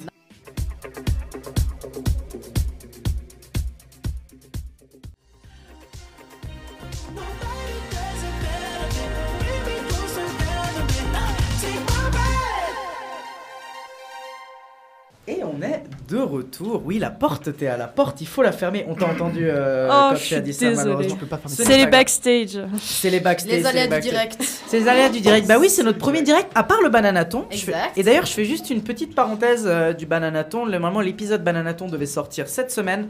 Il, donc euh, la semaine d'avant. Donc si vous l'écoutez en direct, ça cette semaine. Mais pour ceux qui l'écoutent mercredi, euh, la date où le, le podcast sort, euh, normalement vous devriez l'avoir écouté la semaine d'avant. Mais en fait, on a eu des petits soucis de montage et euh, surtout d'organisation. Donc l'épisode sortira euh, la semaine prochaine. Voilà, voilà.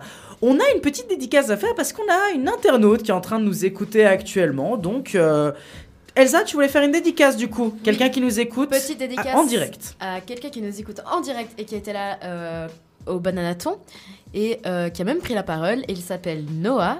Noah, si tu m'écoutes, gros bisous. Noah, très très gros bisous. Merci de nous écouter. Juste dire à Noah, viens des fois quand je suis là. Parce que je, je, je te vois, tu, tu me manques un peu quoi. Enfin, voilà. Bisous Noah. Oh, c'est beau, c'est Oh. triste et c'est beau. En toute temps. amitié, hein, parce que voilà.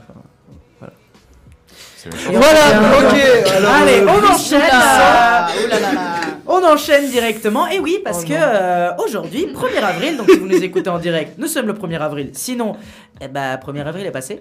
Mais aujourd'hui, thématique, les comédies. Et ouais, on a plusieurs petites recos à vous faire. Donc l'idée, c'était un peu de vous prendre des comédies. Euh, qui sont, bon, certaines sont quand même assez connues, mais en même temps, peut-être que ça vous permettra de les redécouvrir, peut-être de les découvrir sous un autre aspect, ou tout simplement de vous faire découvrir, peut-être que vous ne les connaissez pas, et que vous n'avez peut-être soit jamais entendu parler, soit vous n'avez jamais eu euh, le moment pour, euh, pour, pour un peu, tout simplement, les voir. Et on va commencer directement avec Florian. Florian, quel est ta reco du jour? Alors, moi, Marocco, c'est Bruce Tout-Puissant, du coup. Euh, ce que j'explique un petit peu l'histoire du film, c'est l'histoire d'un gars, il y a tout qui va mal, et il y a les pouvoirs de Dieu qui lui sont accordés pendant un temps limité. Et euh, du coup, euh, voilà, c'est un film comique. Pour moi, c'est un, film cultissime, du coup, que je pense que tout le monde a vu ici, plus ou moins. Oui, voilà. Et Jim Carrey est un de mes acteurs même. du coup. Vraiment, enfin, si ce n'est mon acteur préféré, c'est c'est presque un modèle de vie pour moi. Euh, mon humour, il vient de lui. Euh, vraiment, ma manière de jouer presque aussi, parce que je fais du théâtre à côté. euh, voilà, je fais un peu de pub. Si jamais quelqu'un, un metteur en scène, entend, euh, n'hésitez pas à m'engager. Voilà. Euh, non, en vrai, franchement. Il est mignon en plus. Oh, Il est, il est très mignon. Il est très mignon. la chevelure d'or. Oh. Qu'est-ce qui nous arrive dans ce studio? Sponsorisé par Tinder. Et Oh. Pardon. Ah, Oh Tum, tum. Ah, j'arrive pas à faire le bruit. Tu, co- tu connais Ouais. bien. c'est- c'est- non, en- Ça s'appelle travailler dans le métier. Euh, pour moi, Jim Carrey est un, est un génie. Il y a aussi, euh, il y a aussi du coup Morgan Freeman dans ce film-là qui joue le rôle de Dieu. Et pour moi, la, bah, Dieu a son visage. Du coup, euh, depuis ce film-là, vraiment euh, un, un film à mourir de rire. Je vais pas spoiler les blagues parce que franchement, il faut le voir. Et il y a une petite anecdote intéressante sur ce film, du coup, que je vais raconter maintenant. Jim Carrey avait l'occasion de jouer deux rôles, celui de Bruce et un autre rôle qu'il a refusé. Et ce rôle était, vas-y Théa. Jack Sparrow. Et oui, on a failli avoir Jim Carrey. Ouais. C'est pas vrai. On a Ça aurait fa- été un autre film. Ça aurait été, Ah ouais, clairement. ça aurait été tellement Ça aurait été différent. On a film. failli avoir Jim Carrey à la place de, de Johnny Depp, du coup. Euh, Je sais pas si ça aurait été une bonne chose. mais Je suis franchement, pas sûr que ça aurait été une mauvaise chose. Ah, je pense je sais que- pas. En, en vrai, t'aurais eu un film qui serait totalement différent, qui serait Oui. beaucoup plus axé sur l'humour que sur Oui, ça c'est l'aventure. clair. Ouais. Et franchement, moi je pense qu'il s'en serait sorti. Il s'en sort toujours, ce gars. Enfin, il faut regarder The Truman Show. Pour moi, Même Sonic, il s'en sort bien. C'est impressionnant. Sonic, il est fou. Sonic 2 qui sort, qui Bientôt. est sorti en fait. Je crois, il a déjà eu des, des- des diffusions. Et euh, j'ai entendu dire qu'il était pas si mal. Si on est fan de Sonic, apparemment, on l'apprécie beaucoup. Mais euh, du coup, sur Bruce Puissant, oui, euh, Jim Carrey, Jim Carrey, Jim Carrey. Euh, j'ai perdu le fil de ma pensée. Tu par disais que Jim. Carrey est un modèle pour toi. Est un modèle pour moi, ouais. Et il y avait euh, Morgan Freeman qui Il y avait. Morgan Freeman. Et puis franchement, le, le film est assez euh, criant de, de bonnes idées, notamment en, en termes de mise en scène. Il y a des trucs assez sympas. Enfin, il y a une scène euh, où justement il tire un tiroir. Le tiroir il est rallongé. Si on regarde un petit peu le making-of, on voit comment ils ont fait tout ça et tout. C'est assez intéressant. Franchement, le film, de par son histoire, de par l'humour qui. Qui, qui, est, euh, qui est très présent, enfin l'humour qui, qui essaie de diffuser, enfin franchement il est très intéressant et c'est un film que tu peux voir en famille et tu vas exploser rire à chaque seconde. J'ai beaucoup hésité entre ce film-là et aussi Menteur Menteur, qui sont deux films qui sont sortis assez euh, de près dans la même période de, de- de Jim Carrey, et qui pour moi euh, sont des, des films cultes. En soi, j'aurais voulu carrément euh, vous proposer toute la filmographie de Jim Carrey. fera peut-être un épisode spécial Ah, sur Jim Carrey. si pourquoi pas Ouais. Et regardez The Truman Show aussi, c'est son meilleur film. Ouais, bien sûr. Avec- Ah, Yes Man aussi, excellent. Et Eternal Sunshine of the Oh, the ok, ça oui. J'ai chialé mes Ma morts. comédie, ma Et- comédie romantique la préférée de toute ma vie. Anecdote Oh, sur ce avec film. 500 jours ensemble. J'aime pas ce film. Non. Ah Anecdote, Controverse anecdote sur Eternal. Sunshine. Jim Carrey était le seul acteur à ne pas avoir le droit d'improviser parce qu'il improvise dans tous ses films. Oui. Dans celui-là, il n'avait pas le droit alors Ouais. que tout le monde pouvait improviser dedans. Mais du coup, j'ai une question à Florian. Oui, En- Steve Carell et euh, du coup euh, Jim Carrey. Steve Carell qui joue dans Bruce Puissant d'ailleurs. Oui, Exactement. Mais Et pour moi, Et entre les là où deux. il a été connu Ouais. beaucoup. Genre... En- Ouais. Entre les deux, lequel tu préfères? Euh, je préfère quand même Bruce. Enfin, je préfère quand même Jim Carrey. Vraiment. Steve Carell, il a un humour qui est très différent en soi. Ouais. Jim Carrey, il a ses mimiques. Enfin, pour euh, une autre anecdote sur lui, par exemple dans The Green, je suis désolé, je, je, je digresse, digresse pour euh, plein de trucs. Mais dans The Grinch, ils ont fait des économies folles en maquillage et en effets spéciaux parce que Jim Carrey faisait les grimaces du Grinch, mais sans rien, sans effets spéciaux, sans rien. Et, et moi, je trouve ça fantastique, quoi. C'est fantastique. Et regardez The Mask aussi. Ouais, non, j'avais Ah, un truc sur, euh, sur Jim Carrey, mais ce gars, rien que ses expressions faciales sont incroyables Ah, dans ouais. tous ses films. Genre sur Ace Ventura, typiquement. Ah Bien oui. sûr. Ah ouais. Ouais. Ce gars, c'est un Fantastique. génie, je Ah. l'adore. The Mask, où il y a le premier grand rôle de Cameron Diaz dedans. Mhm. Voilà. Ah oui, vrai. mais Ouais. il balance des anecdotes Je- je- comme je- ça. Faire vraiment faire à la minute anecdote. Bref, ici, on ça. aime Jim Carrey. Voilà. Eh bien, merci beaucoup Florian pour ta reco. Euh, Je pense que ça a probablement donné envie aux gens euh, d'aller voir euh, plein de films de, Jim- de Jim Carrey en réalité. Et c'est un peu à moi de vous faire ma petite reco comédie. Et ma petite reco comédie, euh, c'est un film que j'ai découvert il y a quelques mois maintenant. C'est quelque chose en fait que je m'y attendais pas du tout. Ce film il s'appelle Vampire en toute intimité. Dans son nom anglais What We Do in the Shadows. Merci la traduction française, hein, impressionnant de changer What We Do in Shadows. C'était trop compliqué de mettre euh, Qu'est-ce qu'on fait dans le noir? Voilà. Bon bah écoutez. Dans les euh, ombres. Hmm, dans les ombres, dans les le ombres, oui. Comme quoi, c'est compliqué. Comme quoi, c'est compliqué. Film réalisé Hmm. par Tai... Alors, Taika Waititi. Alors, peut-être ça vous dit rien de prime abord. Peut-être pour ceux qui, qui- qui aiment bien les noms rigolos comme moi, ça vous marque. Mais en fait, c'est un réalisateur qui est génialissime parce que le mec a réalisé notamment le dernier Thor, Thor Ragnarok, qui, attention, regardez, je vais vous faire plaisir les fans de Marvel, est un excellent film de super-héros. Très très bon film. Merci. Génial. Euh, très, et très drôle, super bien réalisé, etc. etc. Ah oui, oui, très bel acteur. Le film Jojo Rabbit, euh, mais aussi le prochain Thor, il va le réaliser d'ailleurs. Euh, Love and Thunder. Exactement. Euh, mais le film, donc euh, Vampire en toute intimité, est aussi réalisé par euh, Jermaine Clément, qui n'a pas fait grand chose de très intéressant après. Comme je vous ai dit, en fait, ça a été une découverte assez énorme parce que euh, je m'y attendais pas. Je l'ai vu sur une plateforme de streaming euh, un peu indépendante euh, de cinéma de genre qui s'appelle Shadows. Abonnez-vous à Shadows, c'est vraiment bien. Euh, et le film est tout simplement arrivé au même niveau que mes comédies préférées all time, au même niveau que OSS 117, au même niveau que La Cité de la Peur, au même niveau que plein d'autres comédies qui m'ont beaucoup, beaucoup, beaucoup marqué.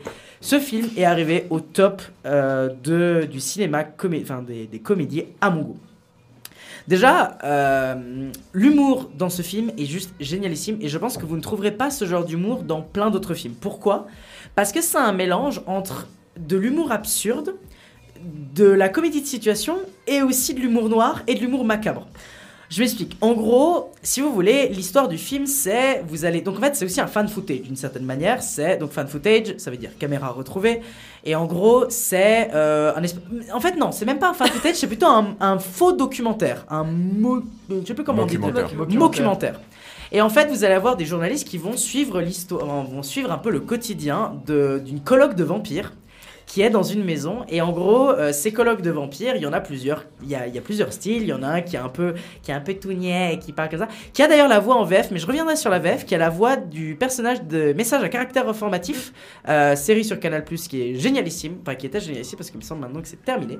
Euh, tu vas avoir un personnage qui est beaucoup plus sombre beaucoup plus sérieux. Tu vas avoir un personnage qui est juste un monstre et tu vas avoir un autre personnage qui est, euh, qui est, qui est, on va dire, un peu plus gringalet. Enfin bref, il y a plein de styles de personnages différents. Et on va, tu vas suivre leur petite vie euh, de jour après jour de vampires. Et en fait, tout est centré sur cette espèce de mélange d'humour noir, de comédie, de comique de situation, d'être vampire. Parce qu'en fait, le, ce qui est très drôle dans ce film, c'est que justement, le, le film est aussi catégorisé comme horrifique. Donc c'est une comédie horrifique où en fait vous allez littéralement suivre des vampires tuer des gens. Vous allez voir des vampires trucider des personnes, les leur bouffer de leur, enfin boire tout leur sang. Il y a des giclées de sang dans tous les sens. Il y a des il y a, il y a- y a des, il y a des moments vraiment de gore absurde, même du gore too much, genre vraiment par une simple petite blessure, il y a du sang qui coule dans tous les sens, il y a des giclées de partout, mais c'est Ah, extrêmement... yes, joli. Ah, je l'ai. Mais c'est extrêmement drôle dans la situation et dans le, dans en fait comment c'est tourné. Il y a par exemple une scène qui est à mourir de rire où avant que le vampire va euh, se délecter de sa victime, euh, il n'a pas envie de dégueulasser son canapé, alors il commence à mettre des papiers journaux tout autour du canapé sur le canapé, alors que la meuf est à côté et pense que voilà ça va être quelque chose de sexuel. et vraiment il est à côté, il fait Tu passes une bonne soirée? Tu, tu aimes bien tout ce qui se passe? Il a la caméra, il fait Oui, moi j'aime bien avant que mes victimes meurent dans d'atroces souffrances, qu'elles vivent vraiment un bon moment avant. Il lui prépare un petit plat chaud, les petites chandelles, et après il lui donne une petite morse dans le cou. Donc évidemment, elle se débat, elle hurle, etc. Et ça touche l'artère, et le sang part dans tous les sens. Le canapé est rempli de sang, c'est le bordel, et il fait. et- C'est le bordel. C'est le bordel. et le gars, il est comme ça, cadavre au pied, et il fait. Ah merde. merde, je dois nettoyer encore. Mais enfin bref, c'est- vraiment, Oh vraiment un film génialissime. Justement, le gore il est exagéré et ça marche tellement bien. Et en plus de ça, euh, malgré le fait que le gore est exagéré, il y a des moments où ça fait vraiment kitsch. Genre, vous verrez dans ce film, mais hum, les loups-garous. Ah, je peux vous dire que c'est marrant. C'est à mon avis au même niveau que hum, Velocipastor. Yes À mon avis, on est à peu près dans le même style. Euh, donc, euh, référence à l'épisode d'avant, épisode 3. Allez le voir, CF. très bien. Ils sont sur Spotify. Donc vraiment, en plus un film assez court, il me semble une heure et demie si je dis pas de bêtises. Donc film assez court, vous vous tapez des bonnes barres de rire. Si vous aimez les comédies un peu horrifiques, mais c'est pas vraiment flippant comme film, hein, vous inquiétez pas, euh, regardez-le. Et d'ailleurs, je fais une parenthèse, j'en ai déjà un peu abordé dans ça, mais la VF de ce film est incroyable. Très souvent, on dit que les VO sont les meilleurs, etc. Ce qui est vrai. Ce qui est, ce qui est- eh ben, tu, tu écouteras notre épisode qu'on a fait. faux. euh, Il y, a- il y a des discussions à avoir. William pas parce Mais, que mais, tu mais, mais, mais, anglais. attendez, attendez, attendez, attendez, attendez. Dans ce film, je vous jure, la première fois que je l'ai vu, j'ai passé, à mon avis, une dizaine de fois dans le film à repasser de la VO à la VF et à la VF à la VO parce que les punchlines en VF et les, fra- et les en fait, la mani- notamment il y a Alexandre Astier qui joue, enfin qui, qui, Ah ouais. ouais, qui, qui joue un personnage, enfin en tout cas qui double un Ouais, personnage. Et déjà, sa voix est parfaite. Mais en plus, il y a le personnage justement des, des, des messages à caractère informatif qui a une voix toute fluette et qui passe tellement bien dans le personnage principal qui a justement le corps un peu de gringalet, euh, un peu euh, premier de la classe, etc. Enfin bref, la VO et la VF de ce film sont incroyables. Peut-être même la VF est presque meilleure. Elle arrive presque à le surpasser. Ah mais presque. Franchement, les deux se valent et sont exceptionnels. Et je ne peux que vous inviter à voir ce film qui est vraiment une comédie cultissime et je pense euh, elle mérite vraiment un peu de votre temps et elle mérite que vous vous attardez euh, à cette comédie qui va euh, qui est très différente de beaucoup d'autres. On parle d'un film de vampire qui est bien du coup aujourd'hui. On parle de. Ouais, de c'est ce que j'allais dire. Ah, et bah écoutez, tout est encore plus lié d'Ivoire. Bah, Est-ce que c'est moi c'est une bonne parodie de Twilight en gros C'est- Non, non, ça c'est mais- Mors-moi sans hésitation. Non, Alors ça, je l'ai vu non, aussi. Ça c'est Morbius. Mais justement, Ah ouais. Parce que c'est vraiment, euh, si vous avez vu Twilight, apparemment, ma copine me l'a dit, la vie. Ah, la fameuse technique de la copine qui me l'a La- dit. la- non mais en, en vrai, en, en vrai, c'est pas moi, hein, c'est. Euh, la vie du père euh, dans Twilight, apparemment, c'est la même que Morbius. Ah ouais, Ah ouais. Alors je vais regarder encore plus. Ok. pour essayer, du coup. Incroyable. Euh, ce qui J'ai pas envie de Parce ça. que franchement, dans Twilight, si vous voulez bo- voir un, un beau deal, c'est le père de Bella. Désolé. C'est en moins bien fait. hein, du coup. Mais. Ça c'est clair. Euh, J'avais une petite remarque. C'est c'est intéressant la scène que tu as décrite parce que ça fait référence à euh, la mythologie autour des vampires qui est en général très axée sur la sexualité, Mhm. souvent refoulée ou alors homosexuelle ou autre. Ouais. Et du coup, c'est très drôle de voir ce parallèle entre le gars qui va euh, sucer sa victime. Ah non, mais le, le film est basé beaucoup sur ça. hein. Il y a plein de métaphores sexuelles, mais ça Ah a ouais de rire. C'est génial. Mais ce qui est cool, c'est qu'il se concentre pas que là-dessus. C'est vraiment le quotidien des vampires Ouais, s'ils vivaient à notre époque. Et, euh, mais d'ailleurs, il y a une série aussi. Est-ce que tu penses que la série vaut le coup ou pas? Hmm, Il me semble qu'elle était pas moins drôle que, que Pas le film. j'ai pas regardé. Je t'avoue, j'ai vraiment Et bah, aucun avis. pour si jamais, il y a aussi euh, une série parce qu'elle a décidé d'étendre le concept euh, pour plus de plaisir. Elle s'appelle comment la série? C'est la même, je crois. Ah. C'est What We Knew in the Shadows. Mhm, Exactement. Mais je crois qu'il n'y a plus euh, Tai Waititi derrière. Il me semble qu'il n'y a que euh, Jermaine Clement. Bah oui, parce que lui, il doit, il doit réaliser les torts. Eh bah, écoutez, il a pas le temps. Il a du Il a pas. boulot, t- Oh, Oh Allez, Mais nickel. moi, je l'ai pas faite celle-là. Franchement, euh, très fort. J'ai Tu fait me- quoi en fait? J'ai même pas réalisé. Bah t'as dit, il a pas tort. Il a pas tort. Ah, c'était, tu t'en étais même pas rendu compte? C'est incroyable. Je ne m'écoute pas, la preuve. C'est le début des maladies mentales. C'était Alors, euh, mais non. Elle a vu Adam à travers le temps, du coup. L'Alzheimer. je- ça mérite Est-ce que vous pouvez rigoler un peu, s'il vous plaît Parce que. Ah, Ah, Là, tu sais quoi, yes. Théa après, après ta vanne qui était, euh, ta vanne qui était incroyable, on va te proposer d'enchaîner avec le film d'aujourd'hui. Quel est ta reco pour aujourd'hui? Volontiers. D'ailleurs, euh, je sais pas si vous avez remarqué, mais l'humeur est revenue hein, au beau fixe depuis qu'on en est aux recommandations ciné. Ça fait plaisir à voir. Euh, du coup, c'est intéressant que je passe en dernier parce que j'ai eu un petit panel de, de plein de- d'humour différents. Toi, euh, Lucas, t'en as cité pas mal. L'humour noir, euh, etc., etc. Toi aussi, Florian. Et du coup, je me disais, bah, l'humour, c'est un vaste sujet. C'est compliqué de trouver un, un film humoristique, vous me direz, parce que on n'a pas tous le même genre d'humour, on n'est pas sensible au même genre d'humour. Et c'est pour ça que moi, euh, j'ai choisi un vieux film, un peu comme d'habitude, parce que celui-là, il date de 1908 ans, si je me souviens bien. Ah oui, 80. 80. 80, pardon. J'oubliais qu'on était de l'autre côté du lac. Du lac. euh, je- Ah, Ah, Je me suis grillée moi-même. Et justement, parlons de lac, aujourd'hui, en l'honneur de tous les poissons en papier qui gisent pathétiquement par terre, bah, j'aimerais vous parler d'un film qui m'est particulièrement cher, Airplane, ou dans sa, dans sa forme la plus connue, Y a-t-il un pilote dans l'avion? D'ailleurs, ça me Ah, permettra de revenir sur la VF, qui est incroyable également, que j'ai regardé aussi en VF récemment pour euh, refaire ces chroniques. Alors, en quelques mots, c'est un ancien pilote de l'armée de l'air qui est reconverti en chauffeur de taxi suite à un traumatisme. J'ai vraiment l'impression de plot le même film à chaque fois que je viens. C'est Et qui- une récurrence qui est. Ouais, c'est toujours un traumatisme. Bref, Euh, il poursuit sa copine qui est hôtesse de l'air à bord d'un avion. Et puis pendant ce, ce vol, certains passagers souffrent d'une intoxication alimentaire très grave. Mais le problème, c'est que le pilote et ses copilotes contractent également cette maladie. Qui pourra bien éviter une catastrophe et réussir à faire at- atterrir l'appareil à temps Eh ben, ce film est une succession de gags. C'est comme ça que je le décrirais. Un peu à la manière de... Non, c'est. Ouais, tu le prononces mal. C'est non, vous le prononcez plus mal. C'est voilà. C'est- pareil, mais c'est Non, c'est pas. c'est. On, enchaîne. Guy. euh, continue. Qui est un film en fait qui se redécouvre à chaque visionnage. À chaque visionnage, tu es de plus en plus attentif à le petit détail que tu n'avais pas vu venir et qui te fait exploser de rire. Et ben là, c'est exactement la même chose. Et euh, j'ai fini par éprouver, je dois dire, une certaine angoisse parce qu'à chaque scène, j'avais peur de laisser passer une blague au second plan. Parce que justement, l'humour des réalisateurs, Jim Abrams, David Zucker et Jerry Zucker, ou Zaz, non, pas cette Zaz là. Non, non, non, non, non, casse-toi, merci. Le trio Zaz. J'avais pas validé la blague. Ah non, je la prépare depuis une semaine. Je vous déteste. Donc, le trio Zaz. Non. Comme je disais, c'est une formidable équipe de fondards qui écrivent ou réalisent des films à caractère comique avec bah, plus ou moins de succès. Et euh, les plus connus étant Airplane ou par exemple Top Secret. Et euh, la semaine passée, si je me souviens bien, on parlait de la différence entre parodie et pastiche. Et là, j'aimerais parler d'un nouveau genre qui s'appelle le détournement. Parce que pour moi, ce film, c'est clairement juste du détournement d'humour absurde. Ça va au-delà de la simple maîtrise des leviers de l'humour, qu'ils soient visuels ou non.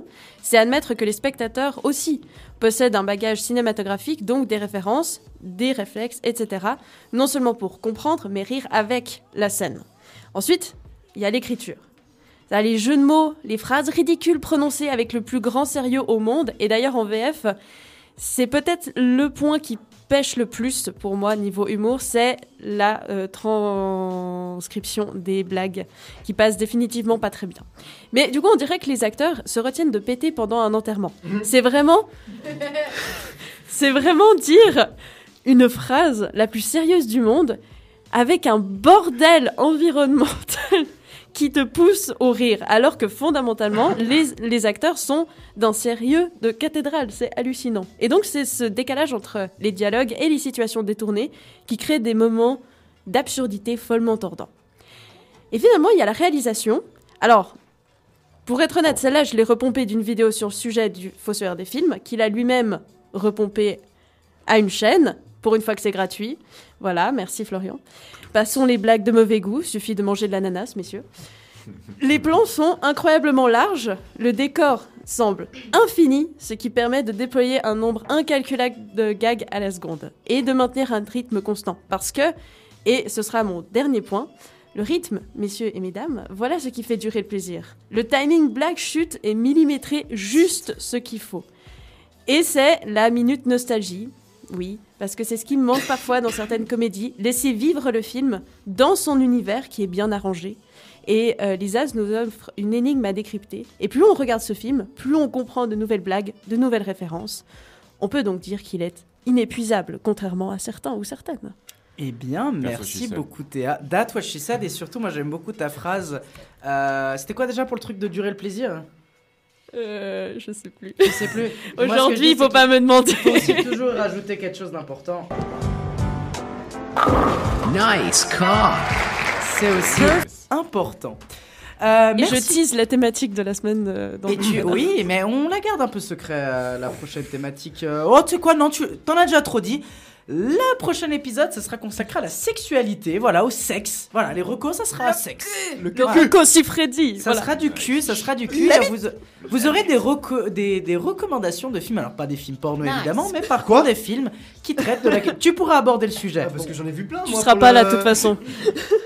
Florian est un expert. Ah, j'adore Je vous propose, je vous propose d'enchaîner un peu avec, euh, bah, du coup, le sujet du jour. Et oui, parce qu'on est dans les sujets des comédies, donc on va prendre un sujet débat comédie où tout le monde va pouvoir un peu euh, participer. Et aujourd'hui, le débat, euh, qui est sous un nom un peu provoque, on peut le dire, c'est les comédies françaises. Est-ce que c'est de la merde? Pourquoi? Mais oui, parce qu'on a toujours entendu quelqu'un euh, dans notre entourage qui a dû dire. Non, les comédies françaises, franchement. euh, Et attendez, moi je connais Monty Python, euh, moi je regarde euh, toutes les grandes comédies américaines. euh, mais par contre, bah, les comédies françaises, franchement, c'est que de la merde. Et franchement, même ça peut presque aller au truc du le cinéma français, c'est de la merde. Mais moi, les comédies, les comédies françaises, c'est vraiment de la merde. euh. Alors après, peut-être qu'on peut voir un peu de, mépris envers ces paroles-là, mais en même temps, quand on voit certaines grosses productions françaises, notamment Qu'est-ce qu'on a fait au bon Dieu, euh, celui à bras ouverts, ou la plupart du temps tous les films de Christian Clavier, on peut peut-être se demander, mais attendez, des, films d'ailleurs qui sont énormément taxés euh, de, racisme, de, de propos problématiques, etc. euh, et qui d'ailleurs ont des très très gros budgets et pourtant qui ont un retour critique assez désastreux. hein. Si vous regardez le retour critique de, notamment euh, l'un des derniers films de Danny Boone où il joue le rôle d'un flic, euh, le retour critique était effroyable alors que c'est un des films qui a coûté, enfin c'est un film qui a coûté extrêmement cher. Euh, Enfin bref, le, débat est assez intéressant autour du fait, mais est-ce que les comédies françaises c'est vraiment de la merde? Est-ce qu'il y a un problème structurel au sein du cinéma français des comédies? Ou est-ce que c'est complètement faux et que c'est juste une remarque méprisante J'imagine que des gens vont vouloir réagir à cette thématique. Je vous laisse commencer. Je vais, je, je vais commencer du coup. Euh, On n'a pas le choix. Voilà, ouais, parce que je joue toujours ma gueule du coup. euh, voilà. c'est un peu chiant. Je. Ok. Euh, je, je pense en tout cas dire que tous les films comiques français c'est de la merde, c'est faux. Ça, il il faut le dire directement. Je pense qu'on est assez d'accord là-dessus. Je pense surtout sur le propos en fait qui est véhiculé dans le film, l'humour utilisé et même les blagues qui sont revues, vues et revues. L'exemple, euh, le grand exemple, c'est Qu'est-ce qu'on a fait au bon Dieu Ah, Qui a eu genre mais quatre suites alors que en soi basiquement le thème du film reste le même. C'est déjà trois de trop. Mais, Ouais. mais, mais surtout que, en trop. fait, les blagues, c'est genre, puisque euh, la personne, ou du moins le personnage, est de cette minorité-là, Il a le droit de faire la blague. il a le droit de faire la blague. Et ça Point de vue très problématique. hein, Ouais. pose un problème énorme. Genre, euh, tu peux pas dire des trucs racistes et xénophobes comme ça, en fait. Mm. C'est pas normal, Mais- pour moi. Pour moi, je pense que le racisme, il peut être euh, vu comme étant, entre guillemets, drôle quand le personnage, justement, il, il est tourné en ridicule. L'exemple parfait, Ouais. c'est OSS 117. Exactement. Exact. OSS 117, on va pas se mentir, Hubert Bonisseur de la Batte, euh, c'est... euh, He's so French. mais est so French, ouais. C'est un gros raciste, Mhm. un sexiste, mais... Misogyne. Misogyne, ouais, pardon, excuse-moi. Mais c'est Bah, critiqué. aussi. Voilà, mais c'est Oui, critiqué. mais si t'es misogyne, t'es sexiste, Ouais, automatiquement. en soi, oui.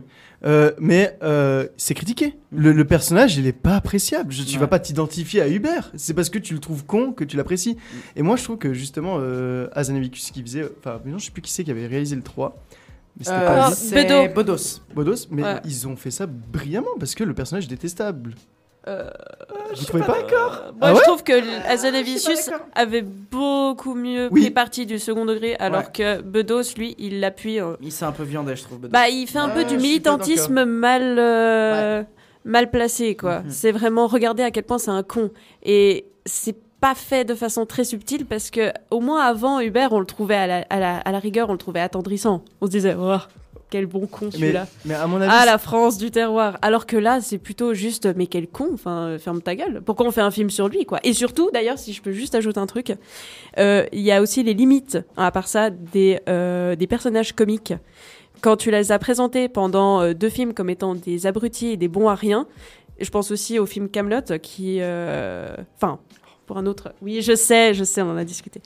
Euh, Une fois que tu as présenté un personnage comme étant stupide, incapable, tu peux pas tout d'un coup le faire Ouais, devenir un génie Ouais, de ouais, la ouais. tech en Ouais. 30 secondes. Je suis désolée, mais dans le troisième OSS 117, tout d'un coup, Hubert, il devient quelqu'un d'incroyablement C'est pas possible, je suis désolée. Hubert n'a jamais été un. Mais bien sûr. Un incapable. On Mais dévie, bien on dévie sûr. du sujet, mesdames et messieurs. Attends, attends, attends, Non, attends, non, non, non, attends, on dévie du sujet. Non, Et un il est exemple. surtout Je très suis chanceux. conducteur. Voilà, Mesdames et messieurs, je suis conducteur de cette émission. Nous devons rester sur le de police. Non, Moi, de pardon. toute façon, C'est une descente de police. Non, non, mais évi- mais- je vais vous mettre un coup de polish. Coup de polish en passant.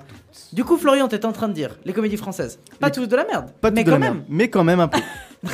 mais quand même un peu. Développe peut-être. Ça dépend les. Ça dépend lesquels est le sujet. Vraiment, pour moi, c'est le, le sujet et surtout les- l'humour utilisé dedans, en fait. C'est c'est quand tu essaies de, de faire rire les gens, mais, mais de la mauvaise façon. C'est dur de, de- de- de dire ça, mais. C'est à quelle fin tu utilises l'humour Ouais, c'est ça. Et là, en l'occurrence, c'est pour faire passer la pilule, j'ai l'impression. En tout cas, avec euh, qu'est-ce qu'on a fait au bon Dieu? J'ai l'impression que l'humour, ça sert plus à euh, cacher un message ou euh, le rendre plus accessible, entre guillemets, plus que réellement faire une vraie comédie. En fait, je pense que surtout c'est le message véhiculé qui est maladroit. Mhm. Parce que pour moi, dans. Qu'est-ce qu'on a fait au bon Dieu, c'est le message, c'est le racisme, c'est pas bien.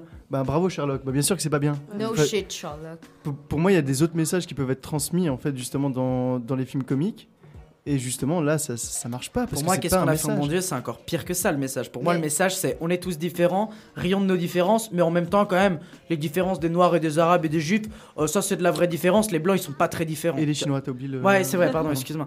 Moi, Euh, perso- c'est ça le Non, message mais de moi, ce a qui m'énerve, c'est que, genre, qu'est-ce qu'on a fait en bon Dieu, c'est vraiment, genre, nul. Genre, je, je déteste ça. Par contre, Christian, genre, des visiteurs.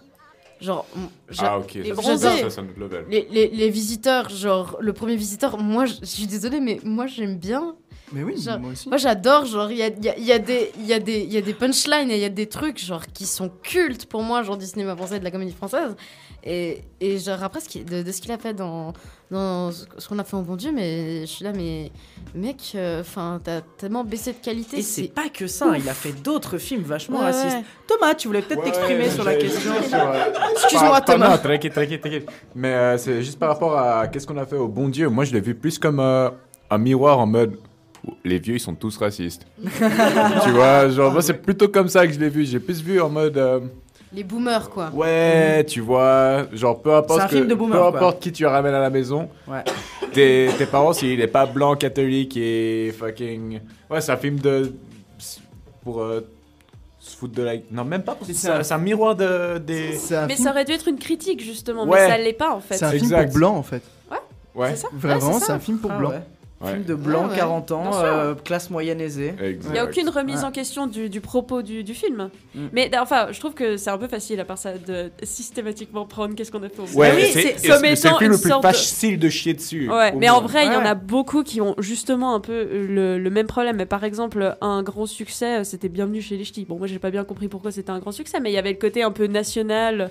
On, on fait rencontrer plusieurs cultures à l'intérieur même de la France. euh, je sais pas, peut-être que les Français s'y sont beaucoup reconnus. J'en sais rien. Ouais, mais moi la question que je me pose, c'est là on a utilisé l'exemple de qu'est-ce qu'on a fait au bon Dieu. On a dit que c'est de la merde. C'est de la merde, ok.